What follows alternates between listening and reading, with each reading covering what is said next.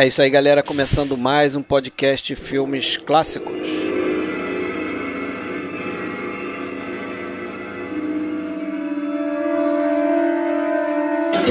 Este episódio é o de número 34 do nosso podcast. E nele a gente vai trazer aí um diretor que talvez não seja muito conhecido, certamente não tanto quanto seus conterrâneos, que é o Masaki Kobayashi, né, japonês da terra de Akira Kurosawa, de Yasushiro Ozu, de Kenji Mizoguchi, né, diretores talvez mais conhecidos que o Kobayashi. Mas o Kobayashi tem uma filmografia bastante interessante, com excelentes filmes, principalmente os quatro filmes que a gente escolheu comentar mais a fundo aqui nesse episódio, que é o, a trilogia do Guerra e Humanidade, o Araquiri, Kwaidan, talvez o seu filme mais conhecido, e o Rebelião.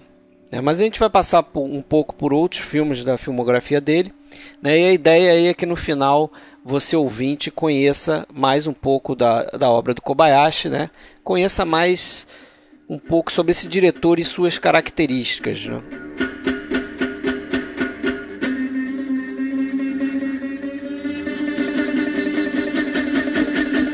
Você já sabe, para entrar em contato com a gente, né, você pode fazê-lo de diversas maneiras. Você pode entrar na nossa página no Facebook, em facebook.com/barra podcast filmes clássicos. Você pode acessar a nossa conta da Filmou. Né? A gente tem lá o login de podcast filmes clássicos, é o nosso nome de usuário. Procura a gente por lá. E você pode, claro, acessar o nosso site oficial que é www.filmesclassicos.com.br. E se você ainda quiser, pode fazer parte aí do nosso grupo no Facebook, né, que também se chama Podcast Filmes Clássicos.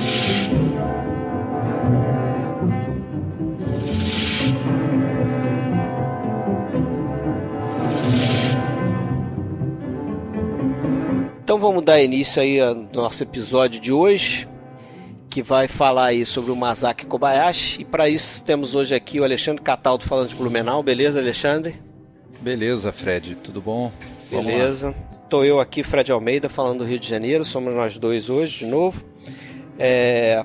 E vamos começar aí tentando esclarecer, né? De repente o pessoal que está nos ouvindo aí está se perguntando pô, por que, que eles escolheram, é, dos diretores japoneses, por que escolheram começar a fazer uma, uma filmografia, como a gente costuma fazer aqui, né? Inteira, apesar de que aqui não vai ser passando filme a filme é, né, por minúcias, como a gente fez com, com Hitchcock ou com Stanley Kubrick, mas a gente vai focar em alguns filmes principais, mas vamos falar um pouquinho de, de todos. Por que a gente escolheu fazer do Masaki Kobayashi, né? não do Kurosawa, né? não do Ozu, do Mizoguchi, né? porque o Kobayashi? Né? E a gente é, é, escolheu o Kobayashi porque, por questões de cronograma aqui, né? A gente viu que melhor se adequava aqui ao nosso cronograma. A gente vai conseguir fazer isso aqui num episódio só, a filmografia dele, pelo número de filmes. É, também, né, por ser aí o, o centenário, né, seria o centenário, né, do, do Masaki Kobayashi, não é isso? Se ele tivesse vivo. É, 14 de fevereiro. 14 de fevereiro. Isso. Ele estaria completando 100 anos, né? Então a forma de homenageá-lo também. Mas a gente a gente prevê aí que a gente vai, vai fazer aí o, o episódio, né? Vai chegar a vez de fazer a filmografia do Kurosawa ou de outros diretores aí, né? Mas você quer começar aí falando um pouquinho aí do, do, do da vida do Kobayashi? Vamos, vamos dar início aí. É, vamos só dar uma contextualizada, né? Para até para quem não, não é muito é, é, conhecedor aí do, do, de quem foi Masaki Kobayashi, ele foi um diretor mais ou menos contemporâneo do Kurosawa, um pouquinho mais, mais novo do que ele e, e começou a carreira um pouquinho depois também, mas é, foi um daqueles diretores, um diretor daquela geração que, que começou a trabalhar é, durante a, a, Segunda Guerra ou imediatamente após o, o, o final da Segunda Guerra, quando ainda era uma ferida muito recente né, na, na sociedade japonesa, ainda estava sob a ocupação é, dos aliados, né, especialmente dos norte-americanos, e até por isso a, a, o início efetivo da sua carreira foi um pouquinho atrasado por conta disso. Ele nasceu em, em, na ilha de Hokkaido, né, que é uma, uma ilha ao norte lá do Japão, numa cidade portuária, 1916, como a gente falou, está fazendo 100 anos. E muito jovem ele foi para Tóquio para estudar filosofia, estudar artes também. Ficou vários anos lá e percebeu que como ele gostava muito de pintura e escultura, chegou, estudava isso, né, mas percebeu que que não, ele não tinha o dom, né? Ele precisaria estudar muitos anos ainda para conseguir produzir alguma coisa que, que deixar alguma alguma alguma obra aí, né? Então ele resolveu ir para o cinema. Então em 41, quando ele estava então já com com 25 anos, ele foi para ele, ele, ingressou no, nos estúdios Shoshiku, que é um do, dos grandes estúdios japoneses, né? Inclusive já existia desde o século XIX, mas aí voltado para o teatro kabuki e depois, a partir de 1920, até mudou de nome, passou daí a se chamar Shoshiku Kinema, né? E, e, e, produzir filmes. Não foi o primeiro a produzir filmes no, no Japão, né? mas é, já é um é estúdio bem antigo. E ele daí ingressou em 41 né, para aprender como aprendiz, mas ficou poucos meses e já foi é, é, convocado para o exército né, e foi mandado para a Manchúria. Quem conhece os principais filmes do, do Kobayashi já, já consegue perceber que tem muita coisa de biográfico, né? Afinal de contas, mais à frente a gente vai falar do, de um dos grandes filmes dele, que é a trilogia Guerra e Humanidade, né? Que em boa parte é autobiográfica, né? O, o personagem principal, o Kaji, de certa forma vivencia ou incorpora experiências do próprio Kobayashi, como essa de ter servido na Manchúria, ter lutado, ter sido prisioneiro de guerra no final da guerra, como milhares e milhares de soldados japoneses foram feitos prisioneiros e ficaram, é, ele especificamente com um ano né, como prisioneiro na, na ilha de Okinawa.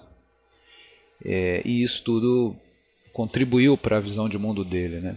Só até, que... até sendo ele um pacifista ferrenho, né, um humanista, isso Exatamente, vai é. ficar muito bem refletido aí no Guerra e Humanidade. É, né? Ele se considerava humanista, né? E por conta disso, sendo convocado, não tinha como, como escapar. Porém, ele era é, altamente é, avesso àquela vida militar, era crítico daquela dos excessos do militarismo e da, inclusive da violência física contra os soldados e tudo, e a maneira que ele encontrou para protestar foi que ele sempre se recusou a, aceitar qualquer tipo de promoção, né? É, ele ficou soldado raso por pelo exército inteiro, né? Pela carreira dele inteira no exército, né? Exatamente. E aí, quando ele acabou lá o, o, o período em que ele ficou como prisioneiro na ilha de Okinawa, né? Foi até de, de, ano de 45, né? Ele e milhares de soldados que estavam defendendo a ilha de Okinawa foram é, feitos prisioneiros pelos americanos, ficou preso lá e quando acabou a guerra, no final de 46 ele retornou ao estúdio, né? Mas só que é, como ele tinha passado um bom período, cinco anos, né, é, afastado e tudo, ele precisou passar ainda por um, mais um período de aprendizado ali e até pela própria é, é, hierarquia dentro do estúdio, ele, ele foi obrigado a trabalhar como assistente durante muitos anos e, no caso, o grande mentor dele foi o Keisuke Kinoshita, que era um, era um diretor muito popular no Japão, né? E, e muito ligado o nome dele ao, ao estúdio Shoshiku, né? que era é, conhecido. Cada estúdio tinha mais ou menos ali a sua linha né? de, de, de, de, de filmes. E o Shoshiku era mais voltado para para dramas familiares, o, o, o, o chamado. É, você lembra ali o. Como se chamava hoje? É, é, eu, eu, eu, eu, eu, confundo, na verdade. Tem o Jidaigeki, né, que são os filmes ah. históricos, que eram os filmes é, populares antes até da guerra, praticamente toda a produção japonesa era. Eram filmes de época, né? Eram filmes de época. E aí, já em 1920, quando a Shochiku começou a, a fazer o cinema também, ela procurou é, se, se distanciar um pouquinho disso, né, do, do, do Jidaigeki, né, e, e, iniciou o que, o que aí se, se, se estabeleceu como o Shomingeki, né, que seriam é, é, aqueles dramas familiares, que é muito característico do, do, dos filmes do Ozu. A gente tá que era outro diretor que era outro diretor do Shoshiku. Né? Então Shoshi, o Shoshiku, assim como o Ozu, o Kinoshita e o Kobayashi como assistente do Kinoshita foi fortemente influenciado por isso, eram os dramas familiares, eram os dramas é, histórias simples sobre pequenas, pequenos eventos familiares, né? Era a, a, a filha solteira que, que eh, precisava abrir mão de um monte de coisa para cuidar da família, era o, o, o marido que é, traía a esposa, ou o filho que é, é, seu primeiro amor, pequenos eventos dentro da, das casas, né, de uma família classe média. É, pequenos é, núcleos ali. Pequenos né? dramas familiares. Pequenos então esse, familiares. esse, era o filão e o chamado Shomingeki.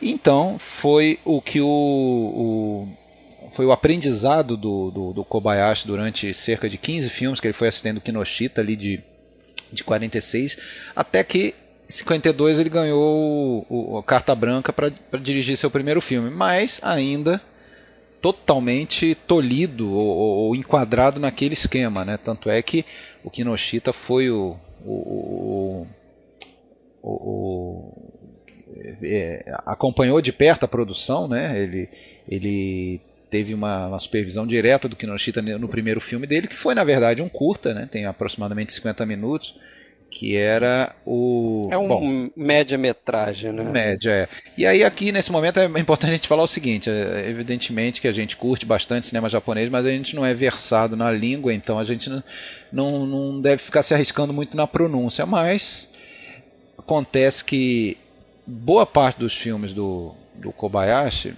principalmente esse mais antigo, não foi sequer lançada no Brasil. O Fred até encontrou, né, Fred, um, um lugar onde tinham nomes, títulos em português, mas a gente não sabe se são títulos realmente oficiais, né, de algum lançamento. Mas, na medida do possível, a gente vai é, é, tentar identificar bem o filme, caso alguém queira correr atrás ou até é, tentar obter o filme, né?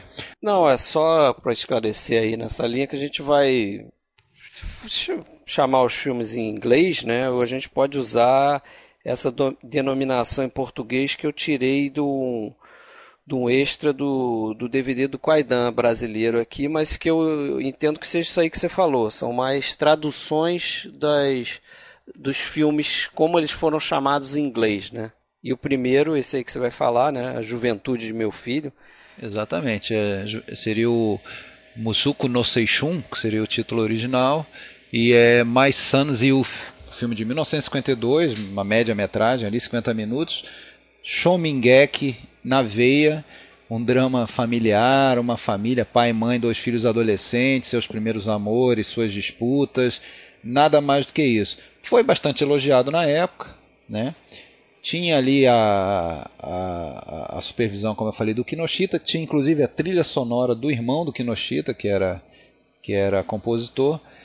E não, não é um filme é, que, que, que, tenha marcado, até porque ainda não era Kobayashi. Né? Como a gente fala, por exemplo, do Hitchcock lá em Pleasure Garden, que ainda não era o. É, o, não, não era um filme autoral dele. Não era um filme autoral, assim, era né? um filme que ele. Um filme ali dentro dos padrões do estúdio, né? o tipo de filme que, que você falou aí, a Shoshiku costumava fazer.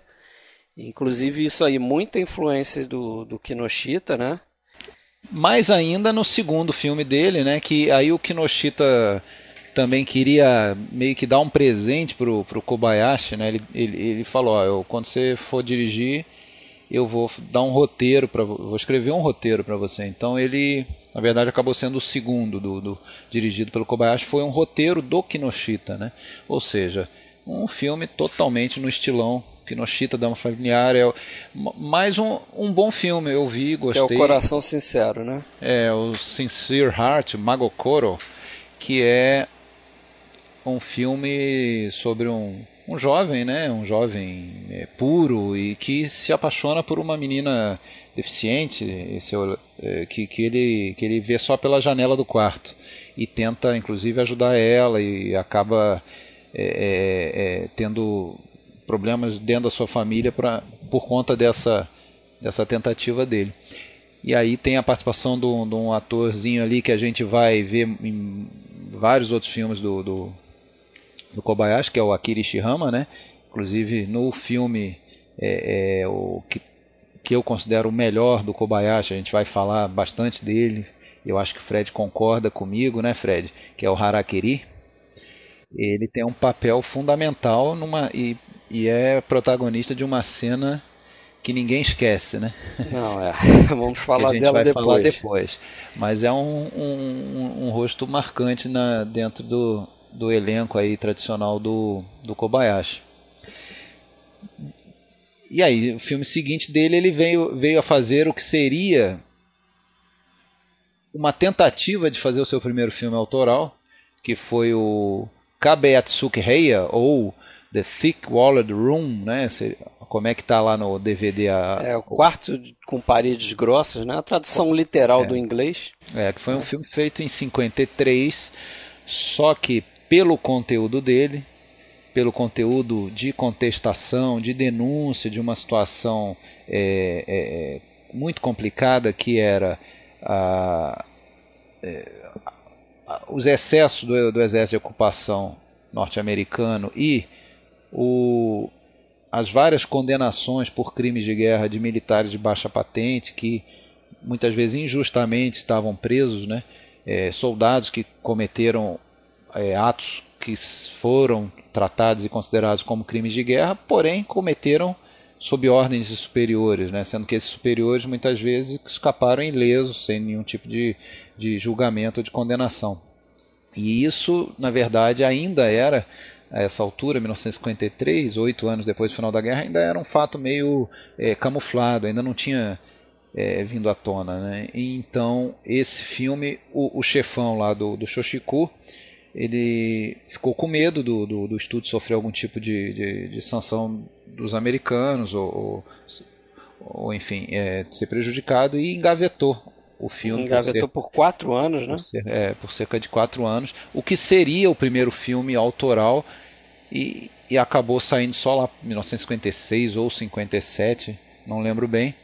E acabou não sendo. E ele foi meio obrigado a dar um passo para trás e continuar fazendo filmes ao estilão Shoshiku, ao estilão do, do, do, do, do Kinoshita lá, né? É, mas o... esse filme aqui, né, ele já, a gente já, você falou aí, a gente já sente aí é, algumas questões que ele, que interessavam a ele, né, que ele se sentia aí à vontade de fazer esse tipo de filme, né, essa questão do pacifismo, é, a crítica social, né, esse questionamento das regras né, impostas pela sociedade para o indivíduo, indivíduo. Tem um tom pessimista também, né, apesar do, do, do, final não ser tão pessimista quanto a gente vai ver nos principais filmes dele, né? Eu acho muito interessante também, eu que gosto de, de, de história e tudo, né? Porque a gente está muito acostumado a ver a visão norte-americana, né? Dos efeitos da guerra e tudo mais, e é interessante ver como que foi devastador para todos os lados, né? Porque você vê que nos anos seguintes à guerra ali, ah, cerca de, de, de 5 mil militares foram condenados por crimes de guerra, é, nessa, nessas condições ali, né? sendo militares de baixa patente, é, é, inclusive vários condenados à morte. Né? Isso para não falar do julgamento lá do, do alto escalão, né? Que esse aí, inclusive depois, muitos anos depois, ele faria quase no final da carreira, um né? documentário sobre isso, né? Quando, é. quando isso veio à tona, que foi um equivalente ao Tribunal de Nuremberg para o, o Japão. Mas isso é história mais para frente. Agora, o então ele, ele denunciava, ele queria expor isso, né, para a população e incomodou, né? Incomodou porque incomodou inclusive os próprios japoneses, não só os americanos, porque ele mostra as atrocidades que eram comandadas pelos oficiais, pelos superiores, né? Então começou a expor para a própria população japonesa aquele desconforto. Coisa similar que aconteceu até também com os alemães, né, que aos poucos foram tomando consciência do, da, das barbaridades perpetradas pelos nazistas e tudo mais. Né? Então o, o Kobayashi teve uma teve uma, uma participação nisso. E, inclusive, o, a preocupação ali do, do diretor do Shoshiku era justamente porque algum, alguns é, diretores de estúdio foram, é, foram julgados também nesse, nessa, nesses tribunais aí pós-guerra, justamente porque eles foram é, é obrigados pelo governo japonês ali já no, antes até da guerra, 37, 38, a produzir só filmes de propaganda, né? Então eles tinham essa, essa, esse medo, né, de, de, de, de tratar desses temas delicados, né? Bom, como eu falei, né, é, é, você chegou a ver esse filme também, né, Fred? Do, viu? Depois ele teve que prosseguir aí na linha do, do Shoshiku, fez eu acho que mais quatro filmes, né? O, o, o Três Amores, né? Seria o Three Loves, que eu não consegui ver, eu acho que você também não me parece que é um dos filmes mais raros ali do, do, do, do Kobayashi. Inclusive no IMDB aparece só com seis votos, que é o Mitsunowai, Three Loves, que é um filme ali de três histórias independentes e tal, que, que, que, que é, é, romance ali bem sentimentalistas, assim, nada muito importante. E era um roteiro inclusive do próprio Kobayashi, né? Depois fez aquele é, Somewhere Beneath the White Sky. Isso. Que algum lugar debaixo do céu. Que é um filme interessante também, né? Mas, mas bem dessa linha do, do núcleo familiar, né? Tem, tem um, é um, o Keiji Sada, né? Que até vai, vai ser um ator aí frequente nesses filmes iniciais dele. Faz ali um dono de de uma loja né, de licores, de bebidas e, e tem uma irmã que, que, que manca, né, e se sente é, sente que não consegue, não vai conseguir casar por conta do, do defeito que ela tem, né? Tem um irmão mais novo, então é, pequenos dramas ali, né? Conflitos ali de família mesmo ali que, que vão se resolvendo ali e com um tom diferente, né? Um tom otimista, né? que eu imagino que seja o tom aí da, mais da Sochiku do que dele, né? Porque a gente vai chegar lá, mas a gente percebe que os grandes filmes dele são o completo oposto desses, desses filmes iniciais, né? Eu vi o, esse é a Juventude do Meu Filho, de meu filho, vi esse também em algum lugar debaixo do céu. E, e, são filmes assim nessa linha, né? É, o, essa mulher, a irmã que manca, é uma grande atriz japonesa ali também, né? A Hideko Takamine, que não era é. muito frequente no, pro Kobayashi, ela era muito parceira dos, nos filmes do, do Mikio Naruse, né? Ela aparecia em muitos filmes do, do Naruse. É, eu, eu, é bem conhecido. É, eu até estranhei ali, ela faz um papel bem menor, assim, né? Relativamente, né? E a e o roteiro desse filme foi escrito pela irmã do, do Kinoshita. Kinoshita tinha um, então um irmão que era compositor e a irmã escritora, roteirista. de novo, influência do.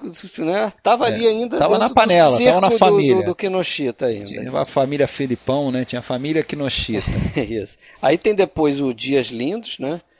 Que acho que você chegou Exatamente. a ver, não? Beautiful Days? Não, esse é, é esse dos antigos é, o, é o, o, outro que eu não vi. Não vi o Mitsunoa e esse ali. E esse o foi um fonte, né? É, esse aí é só, esse aí eu acho que o que tem de interessante comentar é que ele foi o primeiro roteiro, primeiro colaboração com o roteirista o Zenzo Matsudaya, é, Matsudayama, que foi um cara que escreveu esse e depois escreveu é, cinco primeiros filmes, vamos dizer, é, realmente típico, é, ou autorais ali do, do Kobayashi, né, incluindo a trilogia Guerra e Humanidade, né, e o Black River e o, e o Al Bio, que a gente vai comentar já já. Esses cinco filmes, que aí já eram filmes com mais pegada, né, esses foram desse roteirista que começou aí, no Beautiful Days. Né. E depois ainda fez o Izumi, né, o Fountainhead, ou A Fonte, que eu vi achei, sinceramente, dos 17 dele que eu vi, eu achei o mais arrastado. É, não, não, o roteiro ficou meio confuso, não, não deu certo. Eu, eu achei assim, para mim não funcionou também com Keiji Sada. Tem um, um carinha que vai aparecer lá no final da carreira como protagonista, o Shin Saburi, que, que vai estar tá num, num, filme bem legal aí que eu, que eu, que, eu, que eu pelo menos eu vi, eu achei interessante, que é o Kazek, né? E, e aí acabou essa fase aí que ele fez então seis filmes é, é, na linha do estúdio, né? E, e mais o, o, nesse momento, então, também veio, veio à tona o, o, o Quarto das Paredes Espessas, né, que já tinha sido feito antes, mas estava engavetado.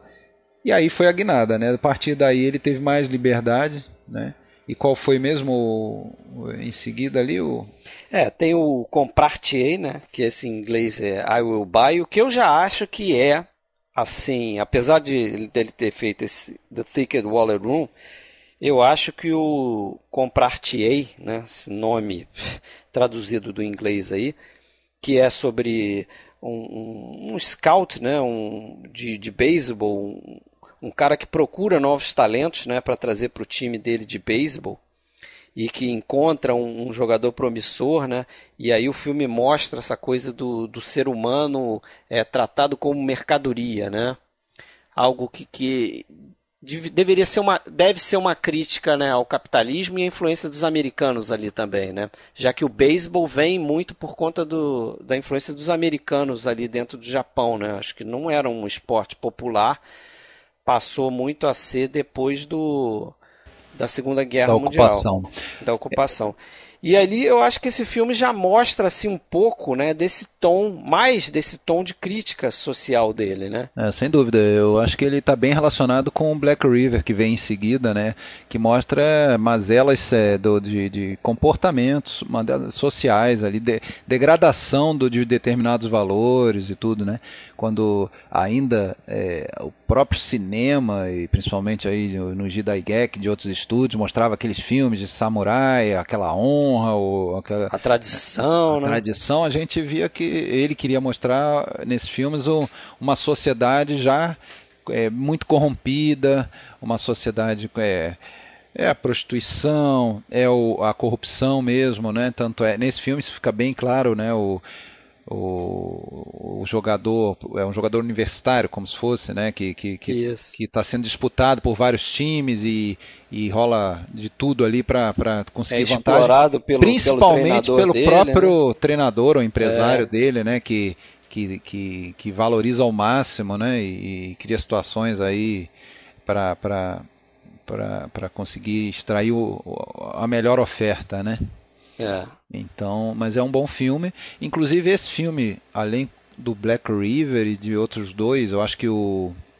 o Thicket Water Room e o A Herança, eles estão numa caixa que foi lançada pela Criterion, né, nos Estados Unidos, aquela coleção Eclipse, tem esses quatro filmes que são já justamente quatro da é, autorais, né? Então, inclusive, se eu não me engano, tem um título lá que é, é o, como é que fala? É, Kobayashi contestador, alguma coisa nesse tipo que agora eu não me recordo, mas é justamente são filmes em que ele ele indicando que é, são de, filmes dessa linha, né? Dessa linha que ele está denunciando alguma coisa, né? É, e aí vem Black River, que eu já acho já um desse período aí, né? Antes de Guerra Humanidade, para mim é o melhor filme dele que eu vi. Sem dúvida, sem dúvida. Da primeira parte ali começou a, a fazer o a ser o, o, fazer o cinema que ele desejava fazer já desde o início e foi primeiro interrompido lá em 41 quando foi para a guerra depois quando voltou todo aprendizado precisou né, se enquadrar na linha do estúdio e aí nesse momento ele até pela própria passagem do tempo né os temas ali da guerra a ocupação já estava bem mais amenizada ele já já poderia tocar em determinadas feridas, né? Que esse filme toca porque ele mostra um ambiente de degradação no entorno de uma base aérea americana, né? É, no... É, inclusive quando você vê um americano no filme, ele geralmente está cercado de uma prostituta japonesa. Exatamente. Né? Quer dizer, mostrando diretamente a, a, a, a sociedade japonesa ali sendo corrompida pelo, pelo dinheiro americano, né? Na figura da, daquelas mulheres ali. E, e, acho que um filme que tem aí, acho que você vai concordar comigo, mais pro final do filme tem um tom bem de filme no ar, assim, né? Sem dúvida, é um filme no ar. Lembra um pouco até no o Anjo Embriagado, né? É. Do Kurosawa, que é bem anterior, é de 48.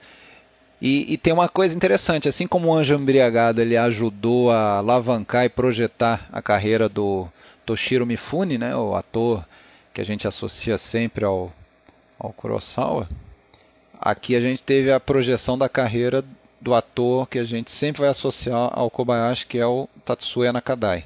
É, início da colaboração dos dois, você pode dizer, né? Apesar de que ele já tinha feito lá né? A gente sabe uma ponta no quarto de paredes espessas, né? Isso. Né? Mas é o cara que vai acompanhar ele aí por 11 filmes, né? Quer dizer, metade da filmografia do Kobayashi. A gente comentou, quando a gente falou dos Sete Samurais, naquele episódio, a gente comentou que o Nakadai fazia uma apariçãozinha breve, né? Naquela cena da procura pelos samurais, em que vários aparecem caminhando. Então ele fez. A, aquilo foi a primeira aparição dele na tela, apesar de que ele já tinha trabalhado no Ticket Warrior Room antes, né? Só é. que não tinha sido lançado. Mas papéis pequenos, ou é, pequenas cenas. É, nesse aqui, 1957, Black, Black River é o primeiro de protagonista dele e eu acho que está muito bem. É um, é um cara que é, passa é, o, o, mal encarnado ali, né? A, a passa muito bem, né? Faz um papel de vilão ali, né? É. Totalmente americanizado, né?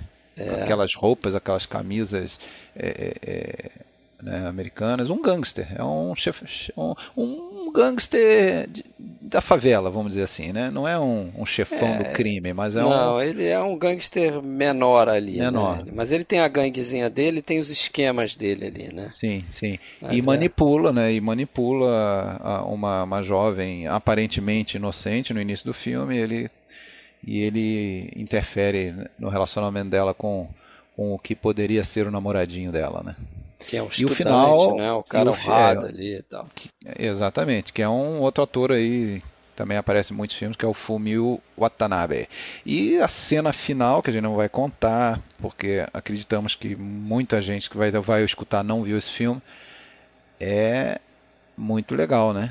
É, é. marcante, daquelas marcantes ali que a gente não esquece. Marcante, é, até quase melodramática, vamos dizer assim, né?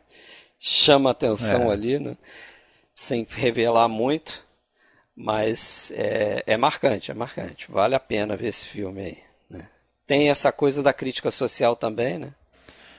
E aí acabou, acabou a preliminar, começou o...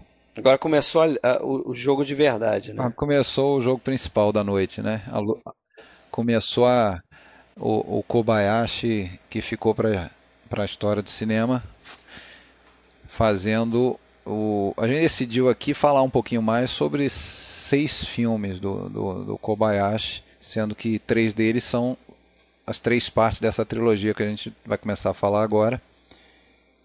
E chama-se Ninguém no Joken, ou The Human Condition em inglês, e aqui no Brasil, Guerra e Humanidade. Só que cada uma delas tem ali um, um subtítulo, né? Então em 59 foram lançados os dois primeiros filmes, né? O, o parte 1, que seria o No Greater Love.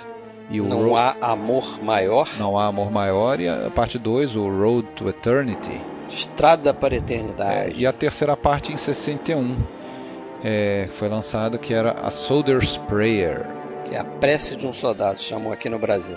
E aí eh, fica a pergunta, né? Filme em três partes ou filme em seis partes, né? É aquilo que você falou, é uma trilogia, são três filmes lançados em datas distintas, né?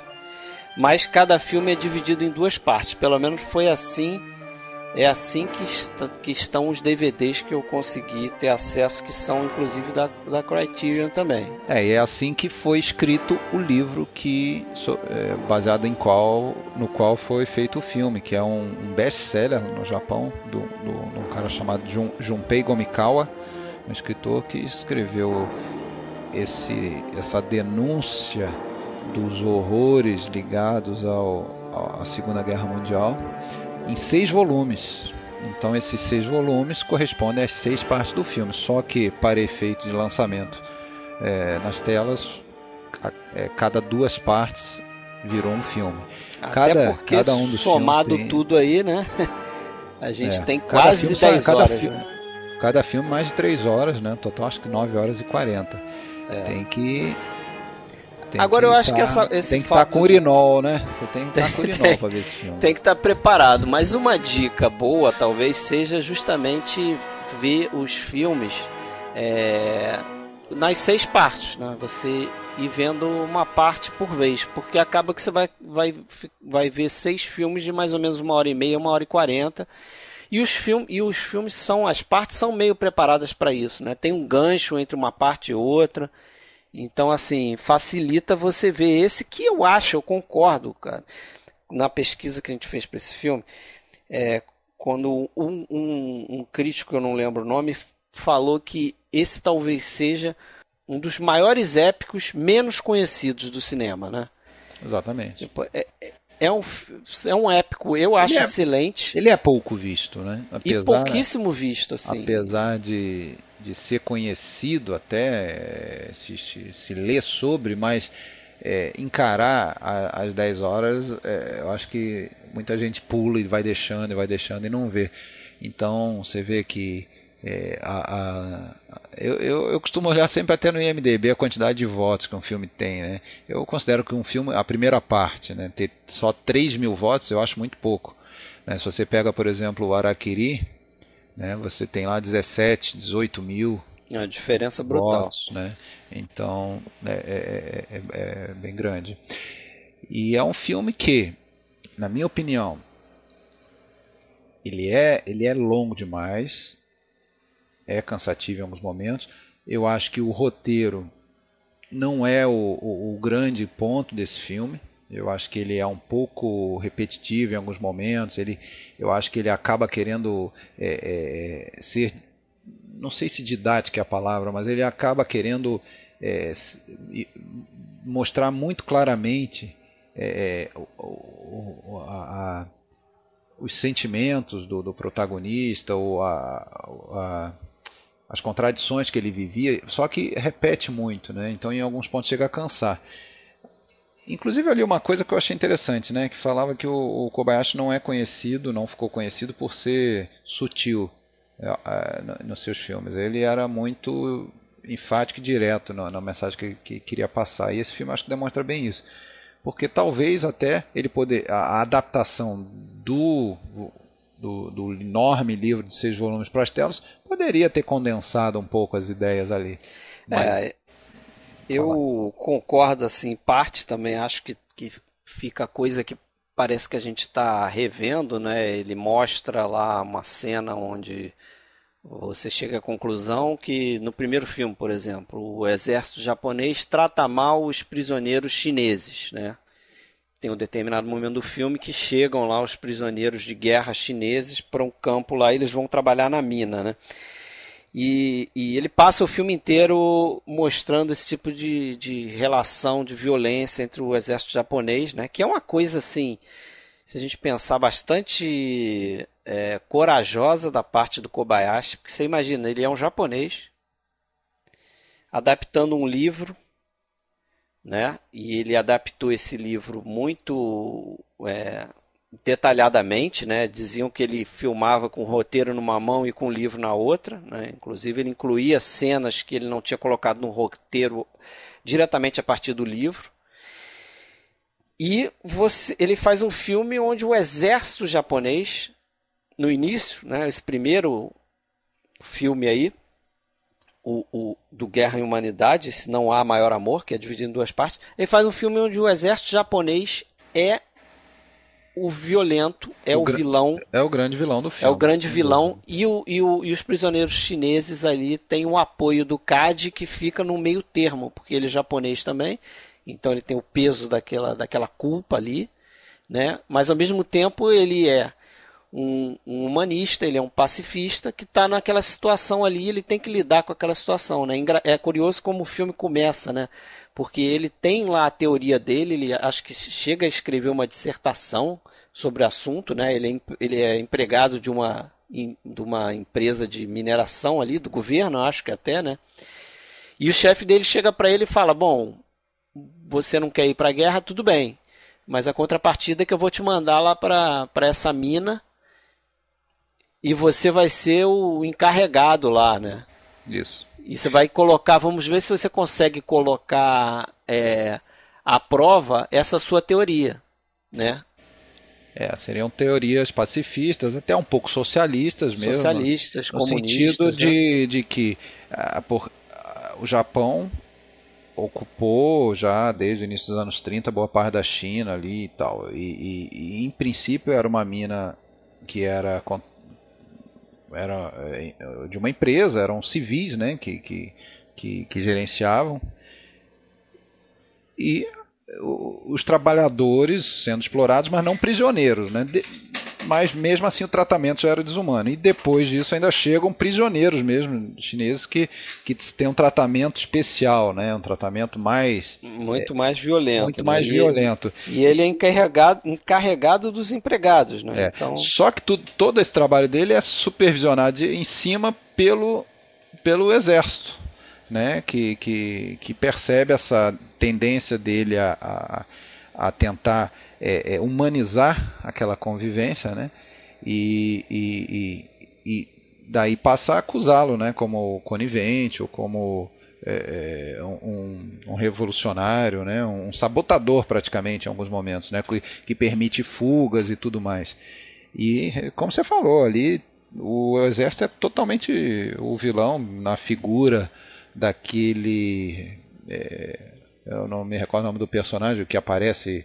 É, que aparece sempre para né, para dar o, o, a dura nele lá. Como é que ah, é o... É o, Okish, o, o, Okazawa? Não. Eu não lembro o nome do personagem, né? Mas o, o, o, problema ali gira em torno da, da Kempeitai, né? Que é, é tipo a polícia militar do exército imperial Kempetai, japonês. Exatamente. Né? Ele é o representante da Kempetai. É. É, só lembrar que o, que o início do filme, o Kaji é o grande, é o personagem do Nakadai, é o grande herói dessa, dessa trilogia, né, ou, ou dessa é, é, é, é, exatologia, não sei qual. Exologia? Sextologia? e ele começa o filme justamente procurando se esquivar do, do que ele não concordava, que era a guerra e tudo mais, mas só que ele tem que dar o, colaboração dele, né? Então, como você falou, ele vai para a mina de, de carvão, de carvão ou de minério, não me recordo, na, na China e tem que lidar com, com isso, né? A Kempetai ali é o, é o, é o diabo, né? E, é. Inclusive essa Kempeitai, ela era tipo uma, ela tipo uma Gestapo, né? Na verdade, ela era era uma polícia militar, mas ela era meio diferenciada porque ela era, era, secreta, como a Gestapo era também, né? E eu andei lendo que os caras eram realmente brutais, violentos mesmo, né? Então aquilo que a gente vê no filme não deve estar muito longe da, da verdade, não. Os caras torturavam, é, é, faziam extorsão, entendeu? Com certeza não estava, porque assim, apesar da gente ter o roteiro lá daquele cara que eu já citei, o, o Zenzo Matsuyama, é, o, o, Kobayashi também trabalhou no roteiro, né? E ele, a gente já citou de início, ele estava lá, né? Ele participou disso ali, ele vivenciou isso ali. Então, é, acreditamos que, que e, e, e, o autor do, do romance tem seus fundamentos também. Então, tem. O, inclusive o autor do, do, do, romance, o Gomikawa, também esteve na guerra. Né? Então acaba que esse filme, a, a, a, trilogia, ela é o personagem do Cad. Quase documental, né? é, é muito inspirado nas experiências do Gomikawa e do próprio Kobayashi. Né? Tanto é que o Cad, se você for ver na trilogia inteira, ele, apesar de em partes assumir uma posição de liderança ali do né, um pouco acima dos soldados ali que estão ao lado dele, ele na verdade nunca se torna um oficial, né? Porque ele também se recusa a virar um oficial, como o Kobayashi fez na vida real, né? É. Tem uns paralelos legais ali, não sei se você chegou a ver que o eu cheguei a, a, a, a ler em algumas análises ali que ele seria praticamente um um Ulisses, né? Aquela, porque o que move ele durante as 10 horas, apesar de, de as situações horrendas que ele vivencia, é conseguir retornar ileso daquilo tudo, né? Voltar para a esposa, né? E, é. e, isso, isso é, principalmente no terceiro filme, né? Isso vai ficar bem claro que o terceiro filme toda a, a linha que, que, conduz a história é ele querendo é voltar para né? casa, né? É o retorno ele dele. voltar para casa, mas já ele já está tentando isso, né? Ele, ele, ele, ele, quer ele quer encerrar logo a contribuição dele lá na mina, só que é, se vê depois como acaba sendo punido, né? E, e aí entra o gancho para o segundo filme, que seria o uh, Estrada para Eternidade, Estrada para Eternidade, que parte aí 3 e 4. Que aí ele é convocado, né? Ele é convocado. Eu não sei se a gente, não sei se a gente já vai então falar vamos, dele. Vamos, vamos para o né? segundo. Ele então começa ele entrando no exército japonês, né? Algo que ele estava tentando se esquivar de qualquer forma, né? pelos, pelos princípios dele. E a gente vai vendo um processo dele cada vez mais distante da esposa, né? Que é a. Mítico. Acho que é como Mítico. ele chama ela. Mítico. E aí a gente tem uma, um recurso muito comum, né? E a gente já viu isso no filme que a gente falou já no podcast do, do Kalatozov, que era o a carta que não foi enviada do personagem que está afastado, está tá no seu inferno pessoal afastado da, da, dos seus entes queridos e, e, a, e a narrativa mostra ele o tempo todo conversando na imaginação ou ao escrever uma é, carta com como a... se estivesse escrevendo a é, carta. Né? Então nesse filme é Mitico, ele está o tempo todo falando com a Mitico. É. Eu quero voltar para você e não sei o que, papapá. E é um filme que acho que acentua aí essa brutalidade, porque agora a gente está dentro do exército japonês, né? Aí a gente começa a ver a violência do exército japonês agora deixa de ser contra os prisioneiros chineses. A violência passa a ser diretamente com né, dos oficiais japoneses com o soldado raso japonês, né? E a crueldade em cima de mais crueldade, né? E o Cade ali novamente tentando fazer aquele equilibrando os pratos ali, né? Tentando fazer um, uma, uma mediação assim mais pacífica possível entre os soldados mais rasos e os oficiais, né? E aquela eterna luta dele. Eu já gostei mais dessa segunda parte. A primeira parte, é, a primeira parte eu achei a mais, vamos dizer, melodramática em alguns momentos e é, como cinema, né? Apesar dos horrores, das crueldades, como cinema, as melhores partes, as, me, as melhores cenas são aquelas justamente da Kempetai ali, né? Tem a cena é, é, principal do filme, vamos dizer, a mais lembrada, que eu não sei se a gente deve comentar, né, que é a de uma execução perpetrada pela Kempetai, e, e que é, vai mostrar algo que, que ocorre com o personagem Kaji e que eu acho que é um pouco da, da mensagem de toda a trilogia, que, que ninguém escapa ileso por mais puro de princípios que ele fosse, por mais que ele ah, se é esforce, difícil colocar na prática. Ele vai, ele vai vacilar, ele vai ser violento em muitos momentos, né? Ele próprio não vai se reconhecer, ele vai, a gente não vai reconhecer, pô, esse cara não é mais o cara do início em muitos momentos, né? E, e tem um, uma, essa cena da, da, execução em que vários chineses são, são sumariamente é, levados à execução pela Kempetai e ele interfere e consegue salvar, mas consegue salvar não todos, né? E que é uma é, que é um drama pessoal para ele, né? Isso. Ele... também um spoiler, né? É. É bom, mas esse, esse pessoal já viu, né? Tomara. É. É, e mais voltando aí para essa segunda parte, é, deve ser o filme aí Vê se você concorda comigo. Deve ser o filme com o maior número de tapas na cara no cinema, cara. Sem dúvida. Porra, tem aquela cena quase no início do filme que os caras botam os, os, soldados todo em, em roda assim e, e, os caras acordam de manhã, levantam e é tapa na cara. Pá, pá, dois, pá, dois, né? São dois na cara de cada um, né? Dois na cara de cada um e deve ter ali uns 20. Um com 25. cada mão. um com cada mão, o cara é vai curioso isso, mas é, ao é. longo do filme tem uma porrada de. de... E são cenas de, de, de, dormitório de militares, né? E, e, lembra bastante, evidentemente, qual o filme. Ah, você já citou isso aí. É, Nascido para matar. É, nascido para matar. Tem uma. Tem relações diretas relações ali. Relações né? diretas ali, inclusive aquele personagem que é o, que é o, o mais. É, é, lanceiro, né, como dizia na linguagem militar, né, o que dá mais incomodação e, e, e, problema, aquele que não, não sabe fazer nada, faz só besteira e acaba levando todos os outros a se ferrarem também e acaba sofrendo. É o Gomer Pyle. É, né? o, é o Gomer Pyle do, do Kobayashi, né? E enfim, sem spoiler, sem spoiler. sem spoiler, deixa a galera ver o filme.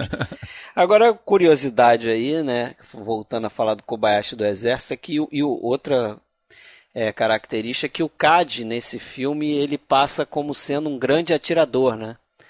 A gente descobre isso. E o Kobayashi parece que era um dos grandes atiradores do, do batalhão dele ali no, ah, é? no exército. É, ah, ele então era ótimo com o rifle.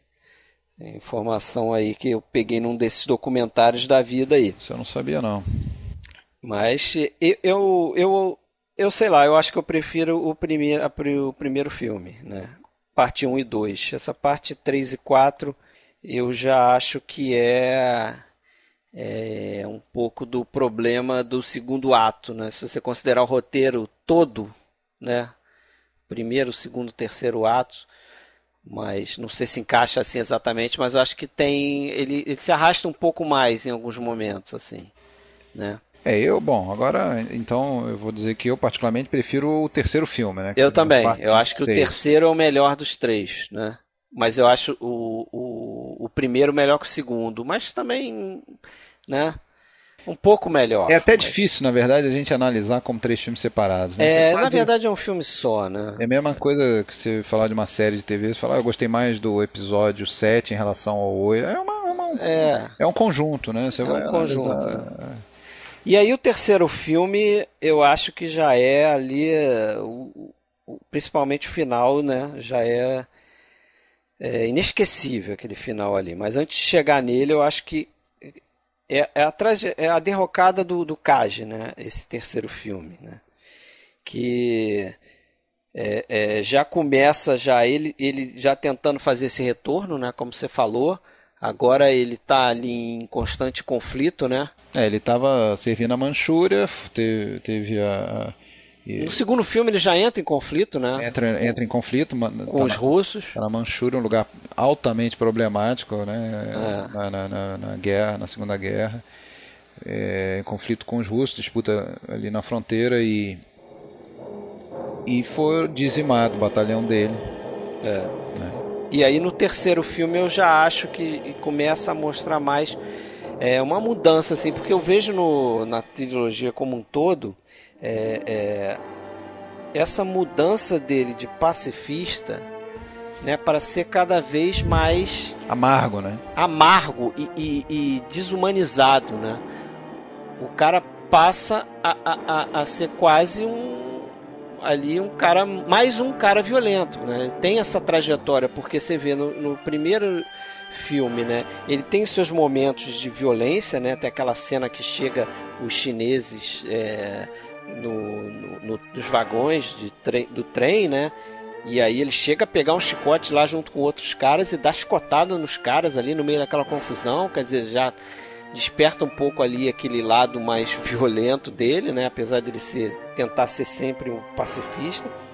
E nesse último filme aqui, a gente já vê logo de cara, né? Ele, ele numa posição. No segundo filme, a gente. É, é a primeira vez que ele mata uma pessoa, se eu não me engano, né? Ele mata um soldado russo, apesar de que é um tiro de rifle, a distância não é sangue frio. E no terceiro filme já começa com ele matando um soldado russo a sangue frio, né? Porque a situação exige que ele vá lá por trás e enfie uma faca no cara. Né? E você imagina o que é, é para um cara que que tenta de todas as formas ser um pacifista, ter que matar alguém a sangue frio. Né? Ele até escreve na carta lá para Mítico é, é, que agora ele passou a ser um assassino. Né? Uhum. Porque ele matou. Com sangue nas mãos, inclusive. A sangue frio, ele tem sangue nas mãos, exatamente. E eu acho que daí pro final, né? Porque a gente vai ver que depois ele vai matar um outro cara e não por um motivo de sobrevivência, vamos dizer assim. Ele vai matar um cara por vingança, por raiva mesmo, por ódio. Vingança. É, é, e aí a gente consegue traçar paralelos a situações até que a gente tem visto no, hoje em dia, por exemplo, de os bons cansados de, de esperar que, que, que, a justiça seja feita, acabam fazendo justiça com as próprias mãos, né? É, a degradação, e, né? E, e, e, também passam eles a ser um pouco monstros, né? É, então, é o que do, acaba acontecendo com ele. E tem um, nesse filme também o episódio em que eles é, e o grupo que o acompanha é feito prisioneiro né, pelos russos, né, prisioneiro de guerra pelos russos, e daí também temos mais tom autobiográfico também do Kobayashi, né? Afinal de contas, ele também foi prisioneiro de guerra, só que não dos russos, né? Dos americanos. Dos americanos. E isso aí é um fato é, altamente baseado em, em, em, na realidade, afinal de contas, é, no, no, confronto direto com os russos lá, tinham é, meio milhão de, de, de, soldados japoneses foi feito prisioneiro e em condições é, subhumanas mesmo, tanto que menos de 10% conseguiu voltar com vida para o Japão, né? só 30 mil nos é, campos de trabalho, nos né? campos de trabalho do russo lá, né? Então foi uma, uma realidade é, que exposta ali por, por esse filme de 61. Na verdade, os três filmes foram feitos, eu acho que meio que na sequência, mas até talvez por algum atraso, demorou ainda dois anos ali para sair. É, não foi, foram feitos num, num, período de quatro anos, né, os três anos. E o Kobayashi, ele. Acho que o atraso era do próprio Kobayashi, porque é, tem gente que conta que ele costumava fazer três planos por dia. Isso não é nada, né? Você filmar três planos por dia, isso é muito pouco, né? Acho que geralmente os diretores fazem pelo menos três vezes isso aí, né? dependendo da, da velocidade da equipe e tal. E três, e às vezes ele fazia um plano só.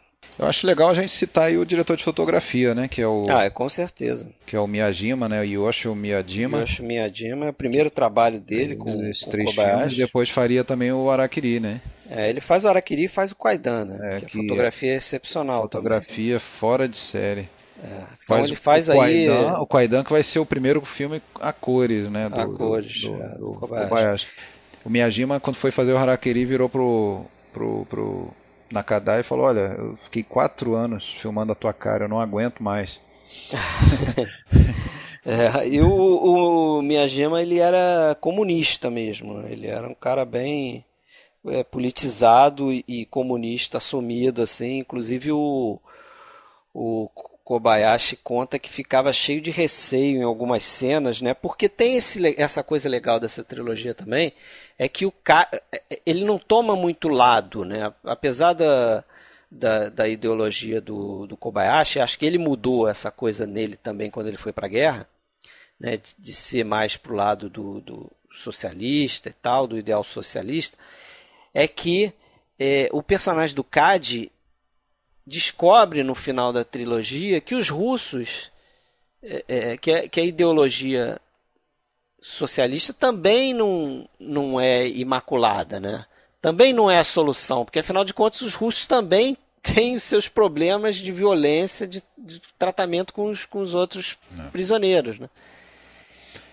Eu lembrei de uma, de uma ceninha interessante desse filme aí, que eu, eu acho muito bacana, que antes de, de, ser preso, feito prisioneiro, né, eles estão ainda na, na, na floresta e ele está no momento meio relaxado e daí a pouco ele percebe um soldado russo quase ele quase esbarra no cara e ficam os dois, um se assusta com o outro, né? Não sei se você lembra desse momento. Lembro, acho que é, um, um, se assusta e ele mais uma vez é obrigado a, a matar para não morrer, né? É. Porque acima do, do pacifismo dele e tudo mais, ele queria retornar vivo para Mitico, né? Então é. ele, ele, aceita. Ele tá a sobrevivência é, também, é, né? A sobrevivência dele.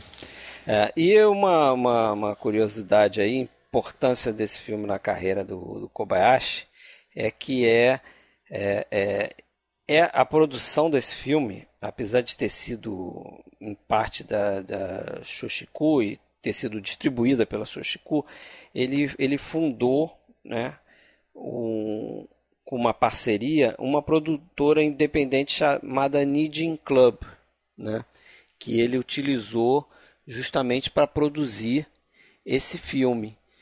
E, e, foi interessante isso porque ele diz é, que foi com essa experiência que ele passou a dar valor ao trabalho de equipe, porque ele dizia que o trabalho dele na Soshikuli era muito apoiado, né? O sistema de estúdio japonês ali fazia tudo, você já comentou isso no Sete Samurais, né? Fazia tudo para satisfazer o, o, diretor, né? Não tinha a figura forte do produtor que nem a Hollywood americano. Então o diretor é muito paparicado ali, tudo que ele quiser, que ele quisesse sair ali conforme ele queria, né? Ele conseguia as coisas de forma mais fácil e tal. E aqui não, nesse filme aqui ele teve que dar duro porque era quase que uma produção independente, né? E com o Miyajima, o, Kobayashi aprende a trabalhar com storyboard, que é uma coisa que ele não fazia, né? O Miyajima que vai trazer esse conceito aí para o Kobayashi e ele vai acabar usando isso futuramente no, no resto dos filmes dele, né? Pois é.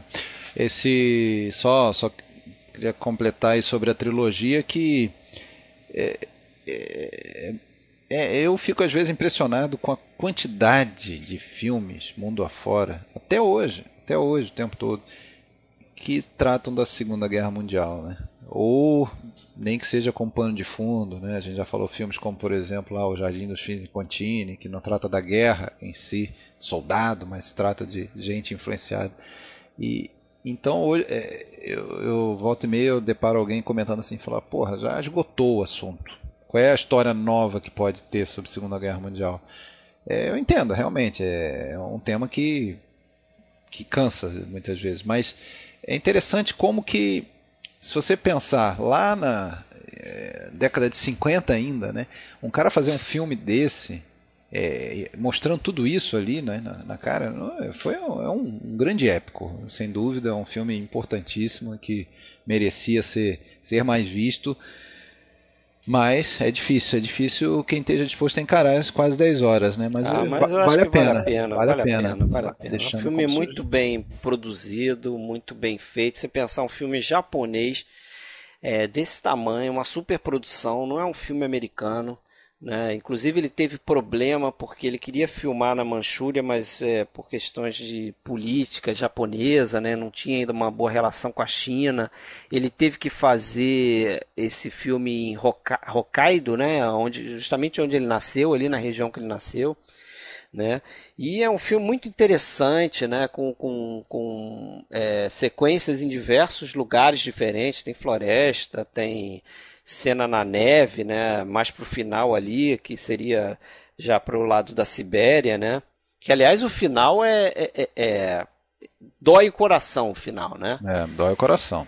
Sem entrar em muito detalhe, mas é, é, é pessimista aos temas assim. Então, se você tá atrás de um, tem isso também, né? Você tá atrás de um final feliz, não é esse filme que vai te satisfazer, né? Mas certamente vai te colocar para refletir sobre uma série de coisas ali, né? É um final de alto impacto, assim. É... é e agora, claro, para quem é...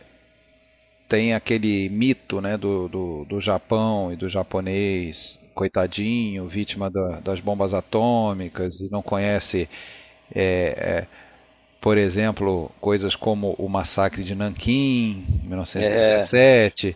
e toda a estupidez na Manchúria, e, e toda, toda, toda as ilhas do Pacífico, e nas Filipinas, e na Indonésia, enfim.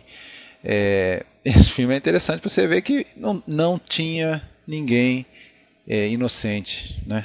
Não, não, não tinha. tinha. Todo mundo é. perpetrou a sua barbárie. barbárie durante. É, e, e, ele é pessimista nesse sentido também, né? Porque ele não dá muita esperança assim para para a raça humana, vamos dizer assim, né? Que no final das contas é isso que ele está ele tá questionando ali, né? Como é que fica a integridade do ser humano num, numa situação extrema, né? Porque ao longo do filme tem essa coisa, né? De, de inclusive muitos personagens justificarem a violência que estão cometendo, dizendo que ah, a gente está em guerra, em guerra vale tudo, cara vale você fazer as maiores atrocidades, que era algo que, que o Kobayashi condenava ao extremo, né?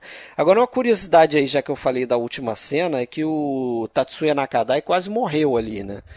Não sei se você chegou a, a, a ler sobre isso. Não, não li. O que aconteceu?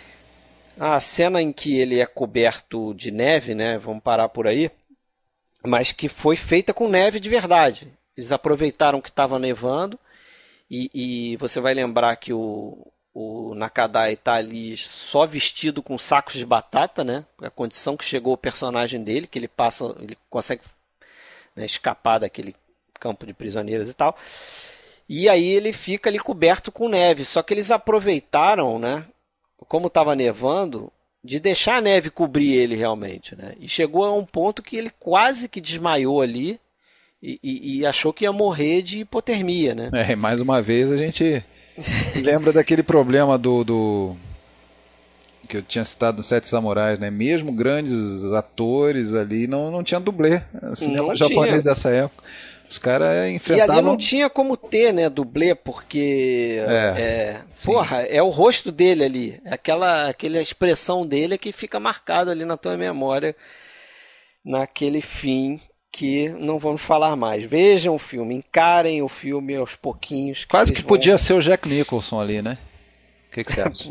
Ah, é, é verdade. Outra, outra, né? Pode ser outra referência aí, cara. Totalmente outra referência. Acho que o Kubrick viu os filmes do Kobayashi. Viu tá esse bom, filme aqui. Pra, né? pra bom cinéfilo, meia palavra já é spoiler, hein? Pois é, pois é, tá pois tá é. Mas eu. eu vamos, é, vamos, vamos tem um impacto então. semelhante. Vamos deixar Mas, essa, essa trilogia para trás vamos seguir. Vamos só falar um, um, uma coisinha aí da trilogia, né? Que ela ganhou dois prêmios Festival de Veneza, né? Apesar de não ter ganho o principal, que é o Leão de Ouro.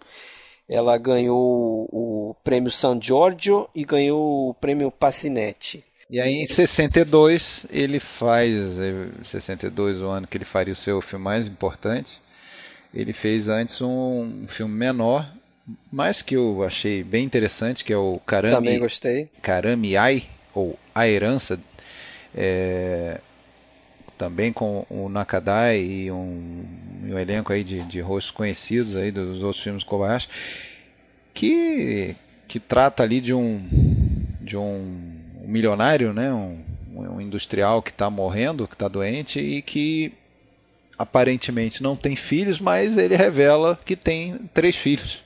Como, três bastardos. Três né? bastardos com mulheres diferentes, só que não se sabe do paradeiro deles. E, e o filme é sobre ah, todos os conchavos entre os, entre os possíveis herdeiros e a esposa e enfim. Pessoas que, que assessoram ele Pessoas ali, que né? assessoram ele. Todo mundo querendo dar uma mordida querendo na, dar uma mordida na herança. Na herança novamente, né? ele mostrando a podridão aí do, do de valores e, e a ganância do, do ser humano. Eu achei um filme interessante. Eu também né? gostei, vale a pena ver. Uma boa né? fotografia. Inclusive o papel principal é do Sou Yamamura, que faz o, o cara que está morrendo, né? E esse Sou Yamamura é, é o ele tá lá no primeiro do Guerra e Humanidade, né? Ele é aquele cara que ajuda o é, CAD lá isso. na mina e tal. Isso, isso. Inclusive, é. esse cara foi muita influência por Nakadai. Nakadai diz que aprendeu muito com esse ator, né? Ele que era jovem, iniciante. É Mamura que fez alguns filmes também com Naruse, era um ator Isso. importante no Japão. É, no, no Guerra e Humanidade ele é Okishima, né? É. Eu confundi, eu confundo o nome do. Esse era o bom, né? Era o bom que era ajudava ele. O cara Isso. lá da Kempeta era o Okazaki. Okazaki. Okazaki. Mas aí vem o Arakiri, né? Para mim, o top da filmografia do, do Kobayashi. Concordo, plenamente. Melhor filme. E. Seppuku. Melhor filme não, não apenas porque nós estamos fazendo episódio do Kobayashi. Podemos colocar, eu coloco como um dos melhores filmes da história do cinema. Um filme daqueles da pá, é difícil você sustentar quando fala que um filme é perfeito, né?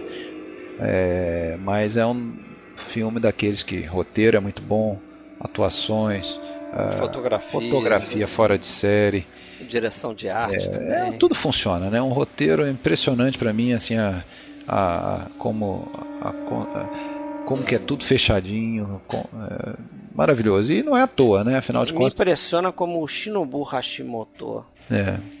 Que é o que escreveu o roteiro, você ia falar nele. Né? É, não é Como o cara escreve roteiros, né? Bah, Magníficos. Basta citar, né? Basta citar. Sete Samurais, Rashomon. É. Então, não, não é à toa, né? Os, os principais filmes do Kurosawa, pelo menos o, aqueles do O Trono Machado de Sangue, O Viver, né? É, tudo Ele, do Hashimoto. É, tudo, tudo dele.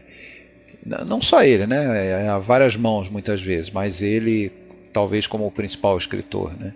E o Araquiri. É, o, Ara é... o Araquiri você pode dizer que é um, é um projeto mais dele, né, do que o Kobayashi, porque o, o próprio Hashimoto ele, ele conta que ele teve ideia de fazer um filme sobre a vida de um samurai, a vida de um samurai que cometeria o Arakiri, né, o seppuku, como chamam lá os, os japoneses, é, no final do dia de trabalho dele. Então ele era um samurai, é ali o servo do daimyo dele e tal, e ele iria para o trabalho e num dado momento ele ia cometer um erro lá grave e seria ordenado a cometer o Arakiri no final do dia.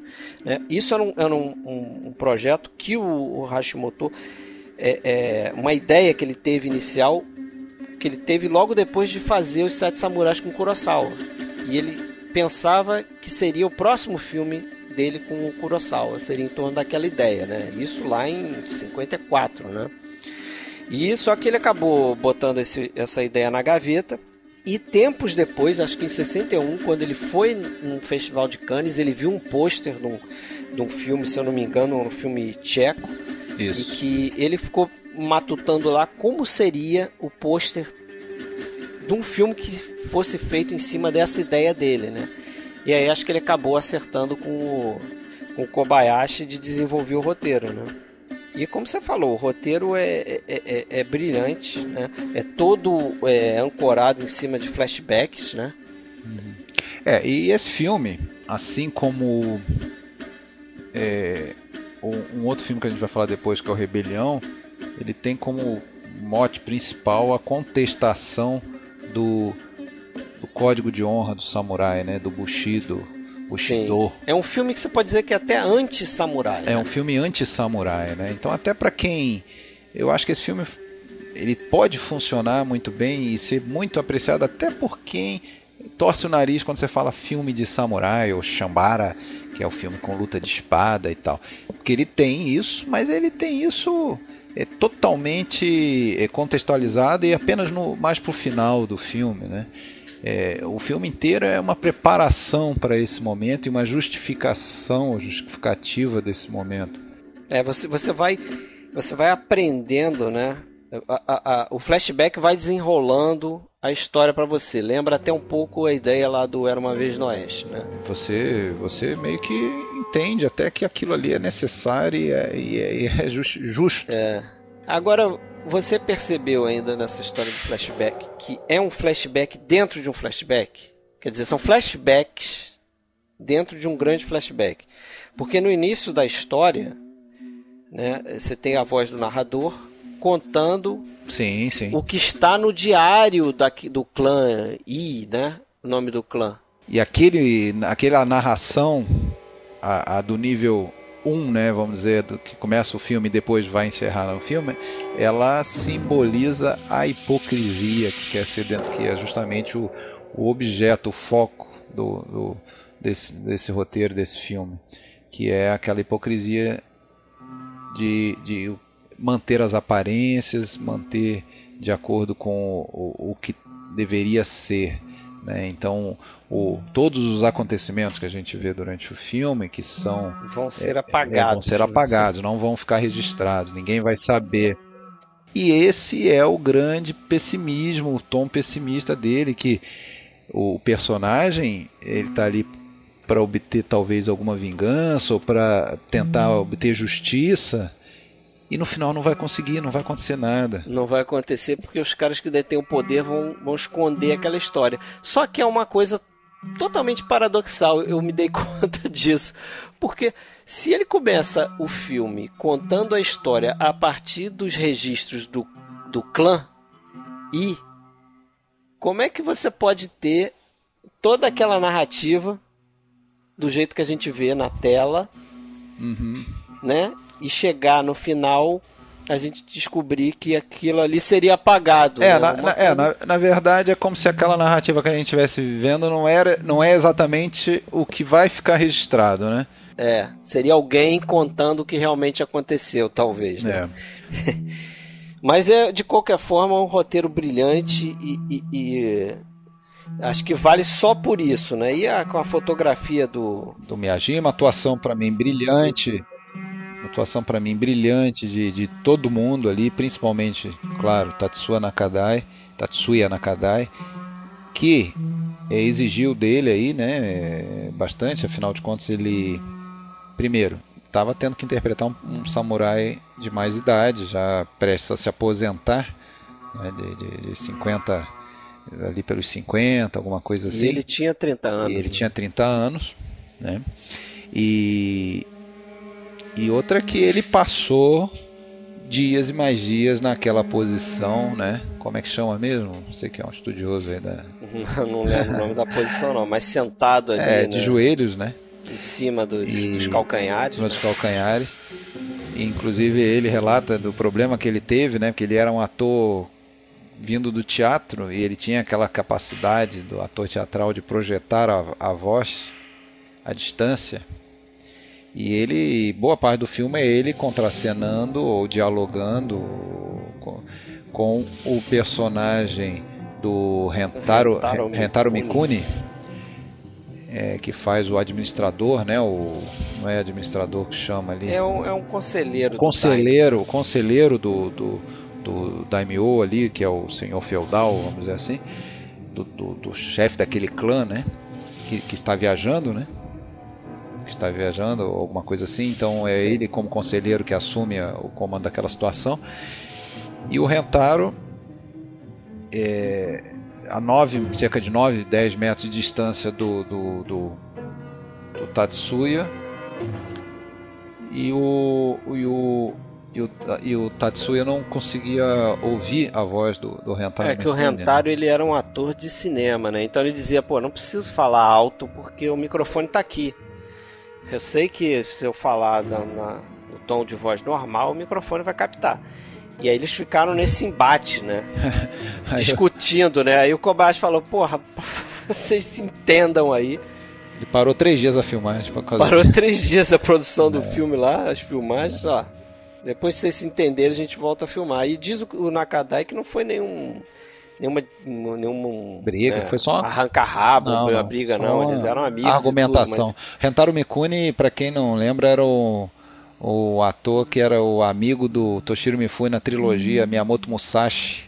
Ali o que é amigo, depois se eu não me engano vira inimigo, já tem tempo que eu vi, mas era Eu também já um, vi bastante tempo. Um ator mas é um ator conhecido, conhecido também. Rosto, mais um rosto no... conhecido aí do cinema é. japonês. No cinema japonês, isso aí. E tem ali o Akira Ishiyama, né? Akira Ishiyama, aquele que a gente falou, que, que aparece lá no, nos dois primeiros filmes do, do Kobayashi. Depois aparece também na trilogia, no, no, primeiro episódio, no primeiro filme, né? Faz o papel de um chinês. Aliás, isso eu lembrei agora de comentar, é algo que me incomoda naquele, naquela primeira primeiro filme da trilogia, né? Porque tem vários chineses que são interpretados por, por atores japoneses, né? Inclusive, Inclusive o Seiji Miyaguchi, é, né? E eles, é, claro, né?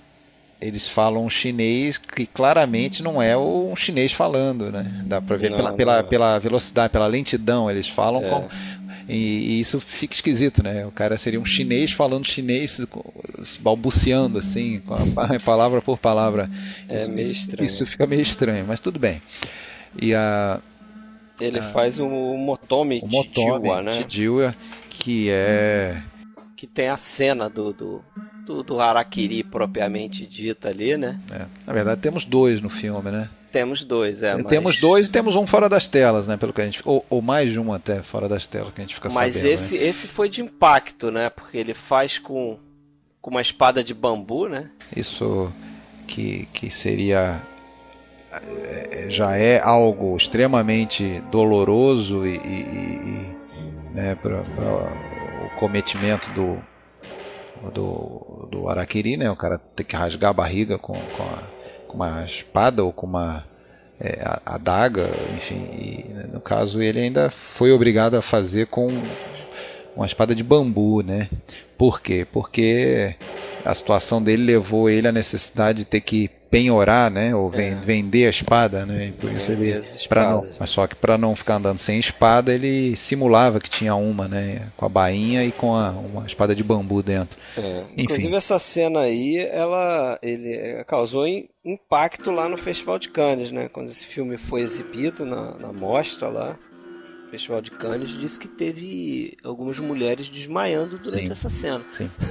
Não, e o que é muito interessante, ele, ele desmonta, ele desmonta de várias maneiras essa questão da, da, da tradição, né, da, da, das tradições samurai.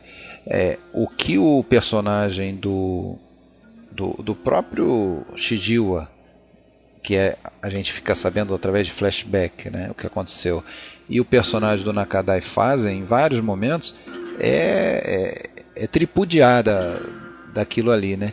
Inclusive que no, a gente tem isso no próprio Araqueri do, do, do Motome Chijiwa, que ele acaba apelando para um subterfúgio que era e, e, estava indo contra toda a proposta ali, né? Que ele, ele quer morder a língua. Quer morder a língua, né? Então, enfim. Para sangrar até ele, a morte. Eu ele, não sei como é que isso funciona, porque é, é, mas não, deve levar um tempo para você morrer, né, morrer com a língua sangrando.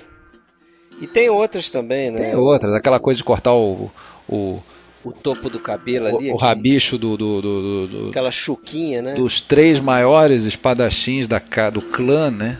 O, é, do clã bom, mas... do Zilwin, né? Enfim. Sem revelar muito. É.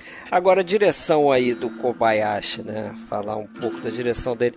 Eu acho interessante pelo seguinte, é... Porque se você analisar bem o filme, ele é muito de pessoas sentadas no chão conversando, né? Boa parte do filme é isso. Né? São diálogos entre personagens que estão sentados contando histórias, flashbacks e a gente volta no tempo. Só que a forma que o, que o Kobayashi achou para resolver, né? Talvez essa, esses pedaços que ficariam muito é, tediosos, né? É justamente a câmera está sempre em movimento, né?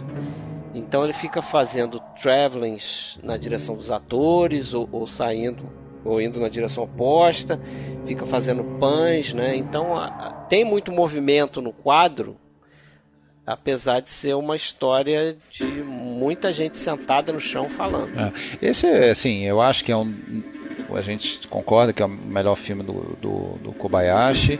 Eu acho que é um dos melhores filmes cinema mesmo. Sem dúvida, é um dos melhores filmes de samurai. Eu acho que tem Eu uma acho que é um dos melhores de samurai. Não sei se colocaria entre os melhores. É, o Donald Rich, que é um especialista em cinema japonês, já falecido, um americano, que é um enorme conhecedor de cinema japonês, escreveu livros, também concordava que era o filme mais importante, é, o melhor filme de samurai, apesar de, como a gente já falou, ser praticamente um filme anti-samurai, né? Que ele, é, é, assim, assim, como temos filmes de, os filmes de guerra e, e, os filmes que são de guerra no gênero, mas que na história são antibelicistas, né? Porque eles não exaltam nenhuma honra ou nenhum grande feito, mas pelo contrário mostram ali o, a, o ridículo de determinadas situações. Nesse caso é, é isso. Nós temos ali o, o, o ridículo de, de determinadas é, imagens né, que são, são passadas. Né? E também é, é, é, o, então o Donald Rich concorda com a gente. Né? Que bom. É, e o, uma outra cena que eu acho muito legal do filme é um duelo né, do, do, do, do, do personagem Nakadai com o Tetsuro Tamba. É, outro, outro ator, ator importante. Japonês. Que chegou a fazer filme 007, né? É, ele faz, ele faz aí falar isso. Ele faz Hollywood. 007 só se viu duas vezes. Ele é amigo do Sean Connery naquele é, filme, né? O japonês lá que dá o um suporte para ele no Japão. Sempre tem um, um, um ator japonês que, que vai para Hollywood, né? Mas falar também que ele, o filme, né? Voltando no filme, que ganhou o prêmio do júri em Cannes, né? Agora ele ganhou prêmio mesmo, um prêmio importante, a Palma de Ouro, né, que é o mais importante, acabou ficando com o Leopardo, né, do, do Visconde. E outra coisa é, é, sobre a história, e eu acho que no Rebelião também, isso aí é, é, é, o pano de fundo, né? Nós temos ali o início da, da, da, da famosa era Tokugawa, depois de, de século e meio de guerra civil no Japão ficou mais ou menos pacificado assim a luta entre os clãs, então daí é, acontece aquela situação né, de muitos samurais ficarem sem um emprego e muitos e, filmes exploram muitos isso. filmes exploram isso e o Kobayashi nesses dois filmes, tanto nesse como no Rebelião, mostra esse, justamente esse momento ali, né, de e, e, e que por outro lado também o, o, como era o início dessa era Tokugawa foi muito reforçado essa questão do, do do, do código de honra e estava no auge, né, tinindo aquilo ali. Então, um personagem que chega para contestar e jogar aquilo por terra, evidentemente que é, ele seria é, exterminado, né? É, não teria muita chance não. Vamos, vamos passar para o outro filme. Vamos lá. Antes só só lembrar uma coisa, né, que esse filme, o Harakiri tem um remake, cuidado para não confundirem, tem um remake do Takashi Miike isso. Chamado Harakiri Death of a Samurai. Né? É, ele tem na verdade um outro título, Ichimeu, Ichimeu em é, japonês. Em japonês, né? E, e, ah, e outra coisa que eu só comentar desse filme, tem algo, tem um objeto nesse filme que simboliza a tradição, né? Isso é meio que simbolizado por um objeto que é uma armadura vermelha, que seria o, o, o símbolo do clã que ele que é onde acontece toda a ação da, na casa deles. E, e aquilo ali é o, é o símbolo daquilo. E, e, também é objeto de, de, de, uma, é, de um ato lá pelo Nakadai, né? justamente para jogar por terra. Né? Mais, mais uma, uma. Como é que eu vou dizer? Uma, uma vingança que ele perpetra ali. Né? Que é a destruição daquele símbolo. Né?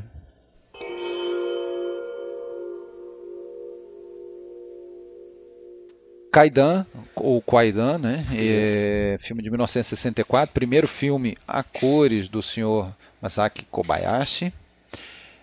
Foi o filme de maior orçamento do cinema japonês até aquele momento.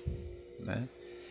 É, o, o, Kobayashi fez, na verdade fugiu um pouco daquela coisa de filme de contestação, né? depois de fazer a trilogia, o Arakiri e os outros três ali que a gente citou, o All By, o Black River, A Herança, que também são filmes que mostram a sordidez, ele foi para uma coisa mais fantástica ali, que é só um filme com histórias tradicionais de, de fantasmas, né?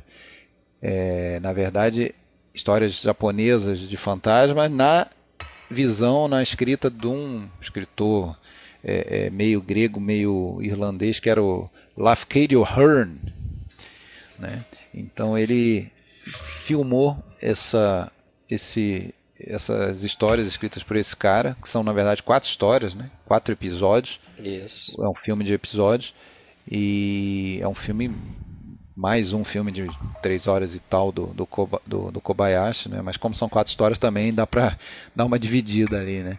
Acho então, que não tem... chega a ser três horas, não. Acho que tem é, duas horas não, e quarenta e não, não, ele tem três horas, sim. É o Black Hair, né? As, os títulos em inglês os títulos em inglês ali são Black Hair, The, The, The Snow Princess, o Earless Hoishi e In a Cup of Tea. Eu particularmente gosto bastante da, do segundo ali, que é justamente o, o que tem o Nakadai, né, que é The Snow Princess, e, e também do terceiro, do Earless Hoichi. É, eu preferi é o... esse Hoichi, o sem orelhas aí, que é esse terceiro. E eu, mas eu gostei do primeiro também, dos cabelos negros. Apesar de ser uma história muito é, até previsível, vamos dizer assim, né? Que é o, é, é o que tem o Rentaro Mikuni. É né? o Rentaro Mikuni, né? Que faz um, uma tem, uma, tem umas coisas assim que a gente vê dos filmes de, de época ali que são que o, o sujeito simplesmente vai parte por uma em busca de algo melhor e abandona a, a esposa e enfim e e depois é, retorna na, na, na, maior cara de pau, enfim. Mas tudo Isso. bem. E, e a mulher está lá esperando, mas por uma é. outra razão, né? É. e você concorda que o cara gema... dormiu ali com um cadáver? Porra, Porque, cara. É- pensa só, ele volta e a mulher tá como está e, e aí eles passam a noite juntos e quando ele acorda é que ele se dá conta que as é, coisas estão estranhas. Pro, né? Provavelmente sim, né? Filme de fantasma, né? Fazer o quê? Filme Fazer de fantasma. Mas são quatro histórias é, é, O, a última eu já não gostei muito. É, eu a achei última que eu terminou acho que numa nota mais baixa ali, né? E infelizmente é a mais longa, né? É. Infelizmente acabou sendo a mais longa e assim, e não acabava nunca. A última ali eu, eu fiquei pensando muito isso, pô, não acaba, não acaba, não Inclusive acaba. uma história que ele começa dizendo que tem histórias que não acabam, né? Que não ficaram incompletas. Ah, eu acho que eu não, não dei atenção devida a essa parte. ele fala isso, que ele vai contar uma história entre tantas outras que ficaram incompletas né, por alguma razão, porque o, o- escritor desistiu da história, ou foi interrompido, ou morreu, ou alguma coisa assim. E aí Mas basicamente, é, basicamente é um filme que explora essa, a, a, a, a contraposição entre o lado material e o lado espiritual do ser humano, né? Ele ele tava já, ele falava que nessa época que ele já tinha também cansado um pouco pela fazer filmes ali eh, realistas demais, mostrando realidade, e que ele queria fazer algo mais estilizado, mais eh, fantasioso, né?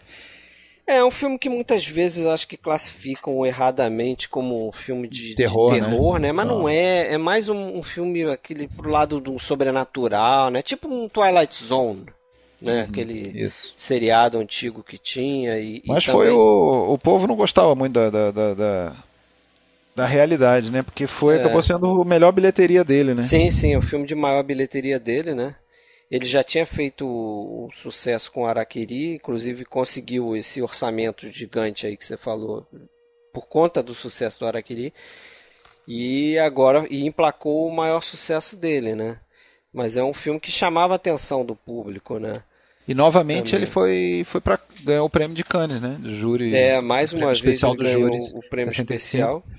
Em Isso. 63, quando ele ganhou pelo Araquiri, que no ano, no ano seguinte, 63 ele ganhou, ele ganhou empatado, né? Ele ganhou, dividiu o prêmio com um, um filme tcheco, né? O Gato de Cassandra. E em 65 não, ele ganhou o Cannes, é, o prêmio especial sozinho, né? Isso. E foi indicado ao Oscar, que Foi aí ele perdeu Para um outro filme tcheco, Por né? outro filme tcheco, que é o A Pequena Loja da Rua Principal, que é um filme interessante também. Aham. Assim, eu ficaria em dúvida em dizer qual o melhor. Talvez o Kwaidan seja mais lembrado, né?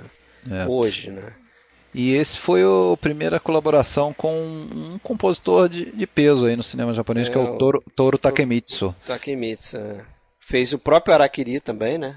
Acho que não foi o primeiro, ele fez a Não trilha foi? Não, ele fez a trilha do Araquiri. Do Araquiri é dele? É. É, tá, eu achei que do Araquiri era do, do irmão ainda do Kinoshita. Não, não, lá, é o- dele também. É.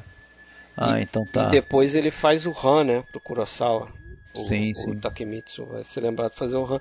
E tem, e tem é, legal também nessa trilha aí um, um uso de ruídos é, deslocados dentro do filme, principalmente na primeira, no primeiro episódio, que é dos cabelos negros, que você logo no início do filme você escuta um barulho que você não entende o que é, mas que você associa àquela máquina de fiar que a, a mulher lá do personagem está usando.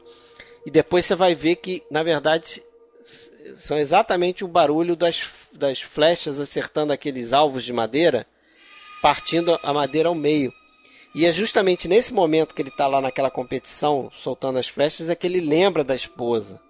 Né? Então é um- uma coisa bacana, diferente, porque ele associa aquele som à memória do cara naquele momento. Né? E você só percebe isso depois do, no filme. né? Você não entende direito aquele barulho. Ó, só para dar a informação certa, eu dei uma consultada aqui, eu errei, mas você também errou, porque a primeira colaboração do Toru Takemitsu foi no Foi. Karami a, a Herança. Ah, é herança. Que tá. é, é, tá, só pra... E, e, e- ele musicou também, só uma curiosidade aqui, ele, eu tô vendo aqui, ele musicou um filme do Truffaut, o, o filme do Truffaut não, o, o filme O Amor aos 20, que tem um episódio do Truffaut também, tem um episódio de um diretor japonês, um segmento japonês, e ele musicou isso ali, esse, esse episódio. Mas vamos lá, Beleza. Kaidan. Kaidan. tem mais alguma coisa que você gostaria de falar, Dom?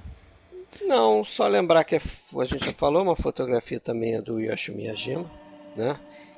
E aqui eu acho que é um trabalho muito diferente, né? Porque ele usa muito é, efeito de luz dentro do, do, do plano. Não sei se você percebeu isso. A luz muda dentro dos, dos da, das cenas a toda hora, né? Ou para mostrar, ou para criar algum efeito mesmo, né? Como tem lá no naquele A Mulher da Neve lá, que é o segundo a história, né? Ele lembra bastante aquelas cenas é, de fantasia do, dos sonhos, do Kagemusha, do Han. É, é não sei se você lembra. Tem no Sapatinhos Vermelhos também, tem várias cenas assim, com mudança de luz e tal. Mas aqui ele faz isso e faz também muito o que ele fez em outros, até outros filmes do Os Kobayashi gostava muito de fazer isso que é às vezes mudar a luz para trazer foco num objeto, né? Naquele, naquela última história, uhum, ele, ele modifica lá a luz para mostrar um, uma xícara no final do, do, do filme e tal, para trazer atenção para vo, de você, do espectador, naquela xícara lá. Então acho isso legal também. Trabalho então assim, eu, eu não considero é, um, eu, assim, não é dos meus preferidos, tá? É um filme muito bonito visualmente, tudo filme interessante, mas coloco abaixo aí do, da trilogia, abaixo do Harakiri, abaixo do filme que a gente vai falar em seguida, que é o Rebelião. Rebelião, né? de 67. Como é, é que é o nome em japonês? Ah, isso é difícil, hein, cara. é Joyushi Hairiotsuma Shimatsu. Opa, Samurai Rebellion. Mais uma vez, Sabe o que quer dizer o que você acabou de falar aí? Cara, Google Tradutor, só um pouquinho. Não, eu te falo o que, que é. Fala aí. Que que é? O título em japonês significa rebelião, traço, é, entregue à esposa. Algo assim. Ou ah, receba ah, tá. a esposa, né? Que tem tudo a ver Aham. com o filme, né? Sim, sim.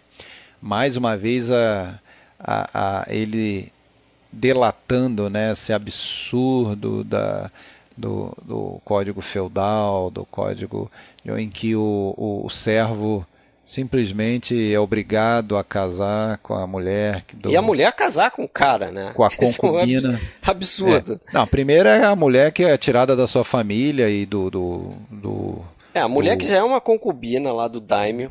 É, não, não, inicialmente é uma mulher normal, que inclusive tem está prometida para algum rapaz, algum, alguma pessoa, e é e ela é praticamente comprada, né? O, é. o, pelo pelo senhor feudal. Depois o senhor feudal se cansa dela. É, ela cria um atrito lá. Cria um, ela, ela dá um, dá um piti e ele manda ela embora e, e para não, não, não, a coisa não vir muito à tona, ele obriga um, um rapaz lá a casar com ela, né? E, e, até que o filho que o senhor teve com ela vira o único herdeiro, né? O filho mais velho do cara morre e vira o único herdeiro e ele depois, isso já depois de anos, né? O casal lá está se dando bem, está feliz, vivendo uma vida é, em paz, já tem um outro filho, e ele simplesmente obriga agora, que a mulher volta, seja, né? obriga que a mulher volte. Já, afinal de contas, ela era mãe do herdeiro, ela teria que estar presente lá. Então é uma situação assim absurda, né? A gente imaginar isso em, em outras sociedades, em outras épocas, hoje. E, enfim, e mais uma vez uma situação em que o, a, a, a, o código se sobrepõe ao humano, se sobrepõe ao indivíduo. Né? Eu acho muito legal esse filme. Eu gosto bastante desse filme. Eu acho que ele não chega a ser o Araquiri, mas ele não está tão longe assim. Tem coisas muito legais, principalmente, claro, para gente que curte esse, esses caras o, o, as cenas em que contracenam o Nakadai e o Mifune, que aliás é o único filme né, do, do Toshiro Mifune, com o, com o Kobayashi. Até porque nessa altura do campeonato o Mifune já estava meio brigado com o Kurosawa, né? Já tinha feito o último filme em 65, que era o Barba Ruiva. É.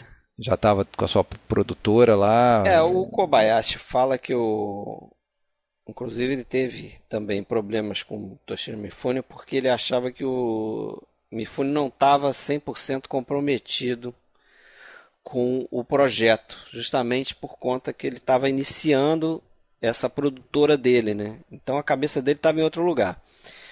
Então o Kobayashi falou que teve um foi um tempo difícil ali com, com, com o Toshiro Mifune. Né? O Kobayashi também, como a gente já falou de diversos outros diretores, né? Era um cara muito perfeccionista.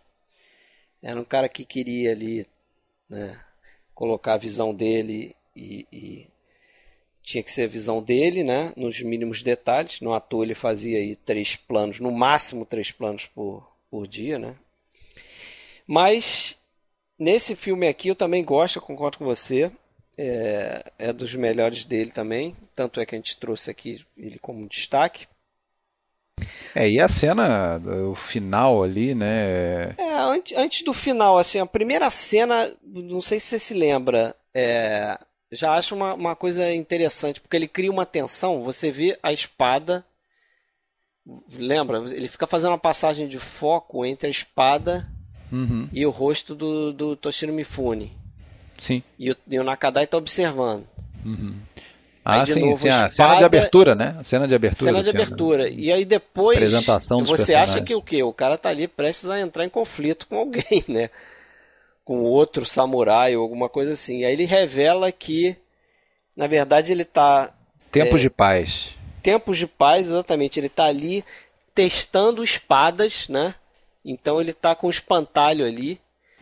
E ele tá é, cortando, cortando o espantalho, o espantalho Exatamente, para testar a espada, né? É uma forma diferente de fazer aquele comentário que você já falou, né? Da era Tokugawa, onde não tinha muita coisa para os samurais fazerem, a não ser esse tipo de, de trabalho. Não tinha luta. Obsoleto, é. E, e, é um filme aí, o final, toda a parte final do filme é muito forte, muito boa, muito bem construída o absurdo daquela situação. É. Né? De novo, e, o roteiro do Shinobu Hashimoto. E, pô, aí até. eu, eu, particularmente, acho todos os filmes que eu vi a, a, passagem mais emocionante, assim, aquele final ali em que tem, tem uma boa dose de amizade mesmo entre os dois, né? Apesar de estarem em posições opostas, são rivais naquele momento e são obrigados a entrar em, em conflito, em duelo mesmo, né? É, mas a gente percebe que o que, que no, no, fundo ali o personagem do Nakadai ele quer mais é ajudar o, o, o Mifune, né? Enfim, se vai conseguir ou não, assista o filme. Recomendando, recomendo fortemente Samurai Rebellion ou simplesmente Rebelião, filme que está nos box Cinema Samurai 1 da Versátil. Tá lá. Procure. Foi lançado no Brasil. E de novo um filme com um final trágico, né? É. Assim. Não... Pô, tu quer dar spoiler, né, cara? Você tá louco é, para dar um spoiler. É, mas. tá se, louco para dar um spoiler. Se o cara já ouviu até aqui, ele sabe que é mais um, um desses filmes no estilo do, do Kobayashi aí. Final estilo Kobayashi. Que eu gosto, eu particularmente gosto. Eu gosto Sai da, da normalidade que a gente está acostumado a, a ver por aí, né? Aqueles finais todos bonitinhos e onde está tudo certinho, né?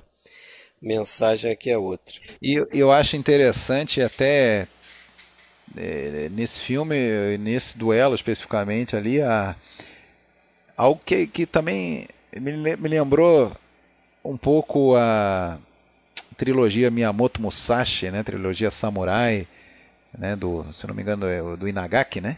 É. Que tem toda aquela questão do, do duelo e da preparação e posicionamento, mas o contato em si, o duelo, a resolução da coisa acaba sendo muito rápida, né? Às vezes, né?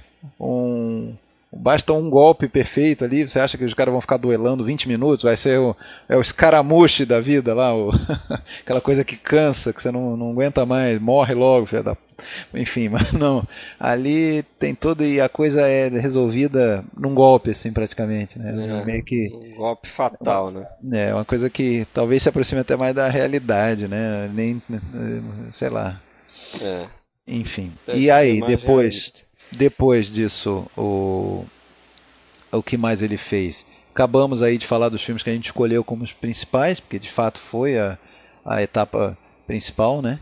Ele fez um filme que eu não consegui ver depois disso, que é o, o Nihon no Seishun, ou então The Youth of Japan, é a Juventude do Japão, ou Hino a um Homem Cansado, tem vários títulos, né?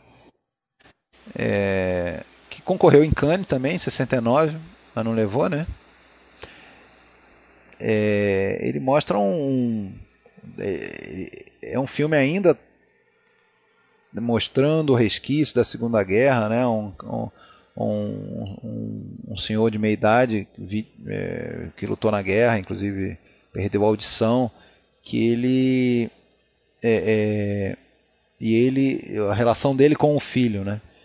Que, que, que, que, o filho justamente se apaixona por uma moça que é filha de um de um oficial do, do oficial que foi responsável aí pela pela lesão dele, né? Justamente aí tá lembrando dos tapas lá do, do segundo do segundo filme da trilogia, né? Então ele ele na verdade o cara ficou surdo por, pelos tapas que levava dos oficiais, né? Então aí anos depois a, o filho dele vai justamente se apaixonar pela filha do cara que e aí tem todo o conflito e, a, dessa situação, conflito familiar. E interessante aí que tem a Michio Aratama. Você sabe quem que é a Michio Aratama nesse filme? Michio Aratama é a Michiko, a esposa do, do Kaji na trilogia. Um dia eu vou conseguir ver esse filme, se Deus quiser. E aí depois um bom filme ainda de... de Chambara. De Chambara. Aqui aí termina seria, o inferno. É, seria o, acho que o, o Chambara do verdadeiro, né? Esse ali, né? Esse dá pra dizer que é Chambara mesmo, tem, tem muita luta, né? Ou nem é tanto? Of Evil. É o Inotibonifuro, ou In of Evil, seria algo como a estalagem do, do mal, né? Mas você achou esse outro título aí, como é que é que você falou? Aqui Termina o Inferno, foi Aqui o título brasileiro. Esse acho que é. chegou no Brasil, né? É. E esse filme eu achei, achei um bom filme, apesar da, da qualidade da imagem da, da, da cópia, né, que a gente conseguiu, tava, tá bem ruim. É. é. um filme interessante, mas acho que né, já começa a pegar alguma um coisa, pouco, né? É, demora, demora um, um pouco para pegar. Demora um pouco. E a gente vê ali que já estava a fórmula já estava cansando um pouco, né? Tanto é que eu acho que nos anos 70 como um todo foi difícil para todo mundo, né? Não estava fácil para ninguém competir com a televisão e tudo mais. E... Não tava, né? E o, o, próprio Kobayashi acho que é o declínio dele aí, né? Depois é. desse filme. É, e não é à toa que inclusive por essa época também ele se juntou ali com Kinoshita, Kurosawa e o Ron Ishikawa e formou um grupo, né? Cujo objetivo era produzir, pro, eles queriam pro, é, produzir em conjunto filmes é, é, com um certo é, conteúdo mais renovado, né? Que, que, que é, tentar é, atingir fazer um, plateias mais é, novas, plateias né? mais novas, mas não conseguiram porque eram muito individualistas e, e, e, e mandões, né? É, então... na, na, verdade eles tentaram fazer né, um, um roteiro em conjunto, não conseguiram. E aí demoraram muito tempo tentando fazer esse roteiro e depois é, definiram que cada um ia fazer um projeto. Né? E aí, não sei se azar ou então má escolha mesmo, o primeiro projeto foi o projeto Kurosawa, que foi o Dodescaden. E aí o Dodescaden foi um fracasso, né? um fracasso tal que até logo em seguida o, Kurosawa né, tentou suicídio né, nessa época e tal. E aí depois, né, é, meio, né, já ficou meio sem grana ali essa, essa empreitada e eles e aí partiram para tentar fazer, acho que justamente o filme do Kobayashi, né, que acabaram fazendo para televisão, né? É, que é o Kazek. Eram oito horas, né? Oito, oito episódios. Ele, foi, ele acabou fazendo para ser uma série de TV. Uma série de TV que depois ele acabou editando, né? É, ele baixou para três horas e pouco, né? Para virar uma, um, um filme que foi lançado só três anos depois, 75. E eu, eu vi esse filme achei interessante. É um filme que tem muitas locações aí na, na, na França, na Espanha. O personagem principal ele, ele viaja, é um um empresário, e ao mesmo tempo ele está lidando com a notícia de sua doença, do seu câncer já avançado e pouco tempo de vida. Lembra um pouco no é, tema o viver, né? Eu, eu acho do, do Kurosawa, né? Pela questão do homem que, que tem que lidar com a, com a, com a sua morte iminente, né? Lembro a herança no sentido de é, é do, do, cara que está morrendo, inclusive E tem o, esse, aí sim é o, o Shin Saburi, né, um ator que falei que a gente viu lá naquele no, no, no filme A Fonte, o Izumi, o que eu considero talvez o pior do, dos que eu vi. E e que mais? E depois do Kazek ele fez o que chamam aí de um romance barato, né, que ele acabou fazendo no Irã, que aqui no, no Brasil chamou O Tono em Fogo, um filme de 79 que eu acho que você também não viu, né? É, eu também não, vi. vi. É o Moero Aki Glowing Autumn. Uma colaboração Japão-Irã. O Irã também participou. Mas já aí já foi um filme que foi um fracasso de público, né? É, é meio comédia, né? Pelo que eu li, tem alguma coisa de comédia até um pouco nesse. Né? O, é, é, e novamente com esse ator lá do Kazek, lá, o, o Kazek. Aliás, o filme da TV, a gente não chegou a falar direito o nome dele, é Kazek ou The Fossil, né? Ou Fóssil. Né? E, e, e, é o mesmo ator, o Shin, Shin Saburi, é, que é um cara que é um que na verdade é um sujeito é, é, disgusting, né? Que, que fica cercando, dando em cima de uma mulher lá, né? Enfim, o filme inteiro. E aí para os dois últimos filmes dele, né? Ele monta um documentário, a gente falou no início lá, né? Sobre eu achei o processo magnífico, de cara. Tóquio. Eu achei cara, eu mag... achei algumas vezes arrastado, assim. E... Quatro horas e meia, né? Vamos, É, é vamos quatro horas falar, e meia. Quatro horas e meia de É. documentário. O que aconteceu, né? Teve o, o Tokyo Trials ali entre 46 e 48, né? A gente já comentou, julgamentos dos criminosos de guerra. E os americanos, né, capitaneados lá pelo General MacArthur, escolheram 28 pessoas. Por que 28? Na verdade era até para ser mais, né? É, só que pela questão até de espaço, não tinha assento para mais do que 28. Vê se pode uma coisa dessa, né? É, o, só, isso por, por si já mostra o ridículo daquele julgamento, assim, como que era uma coisa para jogar para para a plateia, né? É, para dar algum tipo Dispensou. de resposta, né? Ah, você cometeu crime, não tem lugar para você sentar, É. então a gente não vai te julgar não. Agora você tem lugar para sentar, então tá, a gente vai te enforcar daqui a alguns meses, tá? É, e É, acaba que é no isso. final todos eles ou recebem pena de morte ou, ou, ou prisão perpétua, né?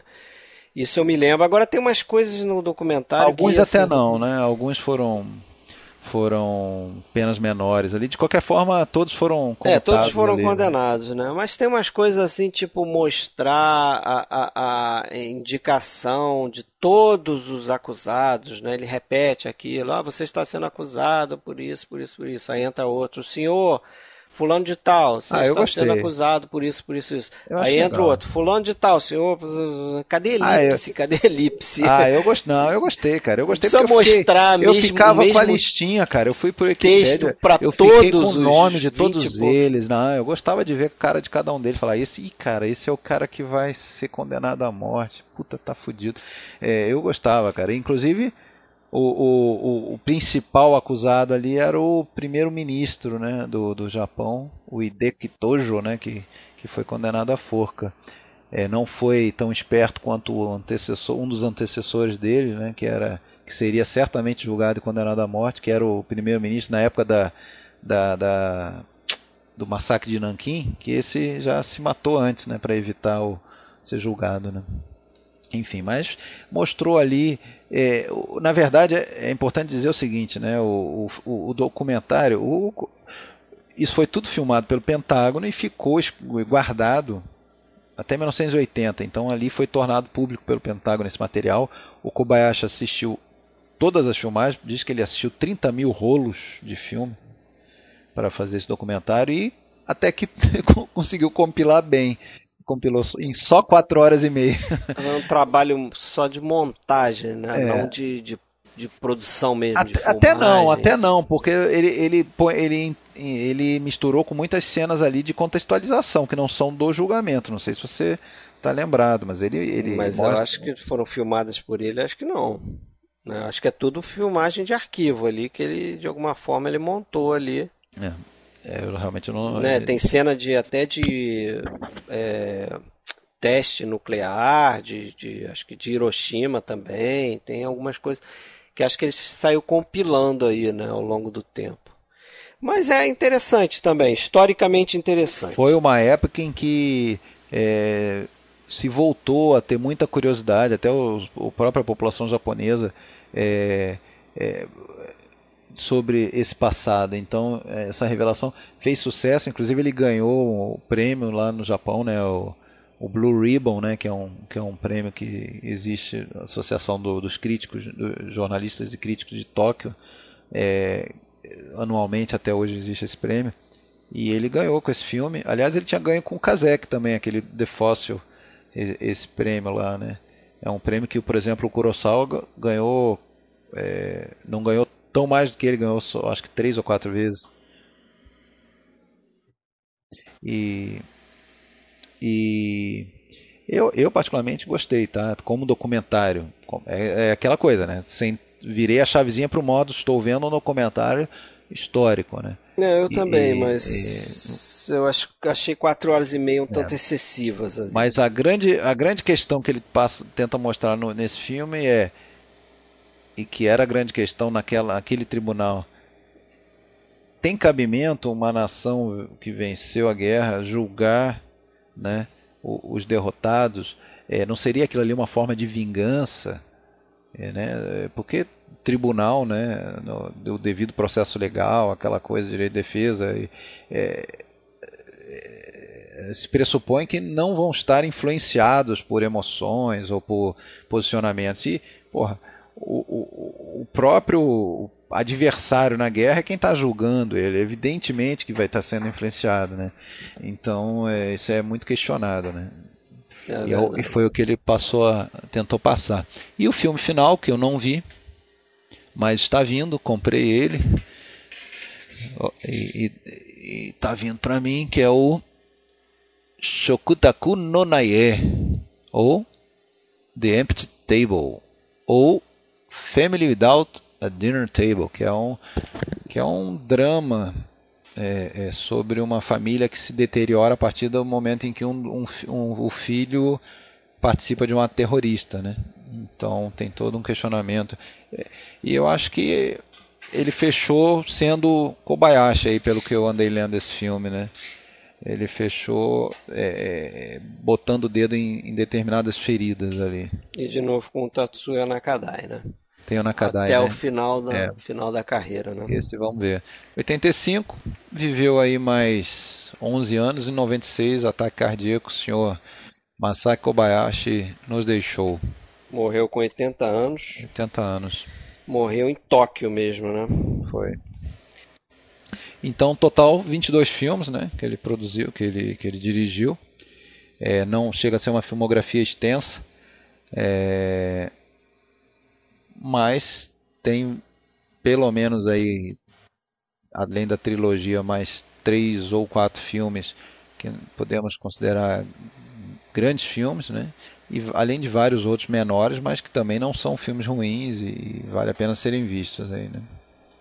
Eu é acho que eu acho que o senhor Masako Kobayashi está bem homenageado aí no seu centenário, né? Pelo pelo podcast Filmes Clássicos. O que, que você acha, Fred?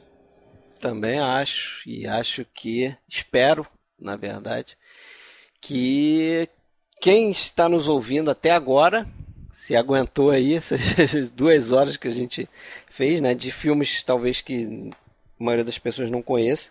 Acho que o Araquiri é o mais conhecido aí, né?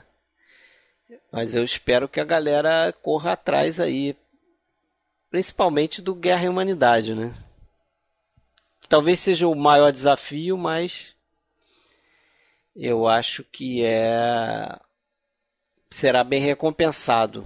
Eu acho que no mínimo Araquiri e o Rebelião é, são filmes obrigatórios para um, um cinéfilo. É. Né? Trilogia Guerra e Humanidade também, né? Só que aí eu, eu já já aviso que vai vai ter que ter paciência, né? Porque são quase 10 horas de filme. Ah, mas se assiste né, O Senhor dos Anéis, se assiste é a trilogia do Poderoso Chefão. Né? É verdade, é verdade. Né? É verdade. Você assiste aí os sete filmes do, do Harry Potter, né? Uhum. então assista Guerra e Humanidade em seis partes, pronto. Como se quase um Harry Potter aí, né? que tem sete, oito filmes. Mas é isso aí, então, né? Vamos, vamos encerrar. Banzai! Valeu. Arigato. Um arigato. Arigato. Aí, ó, uma hora vai sair a... um episódio aí do né? Coroçal, hein? É. Fique esperto, já saiu os Sete Samurais. Comecem a ver, comecem a ver os 30 filmes aí para entender a nossa paixão aí quando a gente for falar do Coroçal. É isso aí. Grande abraço, pessoal. Valeu. Até a próxima. Abraço. の岸に逃れんとすれば波高くしてこの因ごとくこの右輪に上がらんとすれば源氏矢先を揃えて待ち受け取り船手こぎても打ち果たされ。行くえも知らず平家の船おるいを沈みおるいをとどだ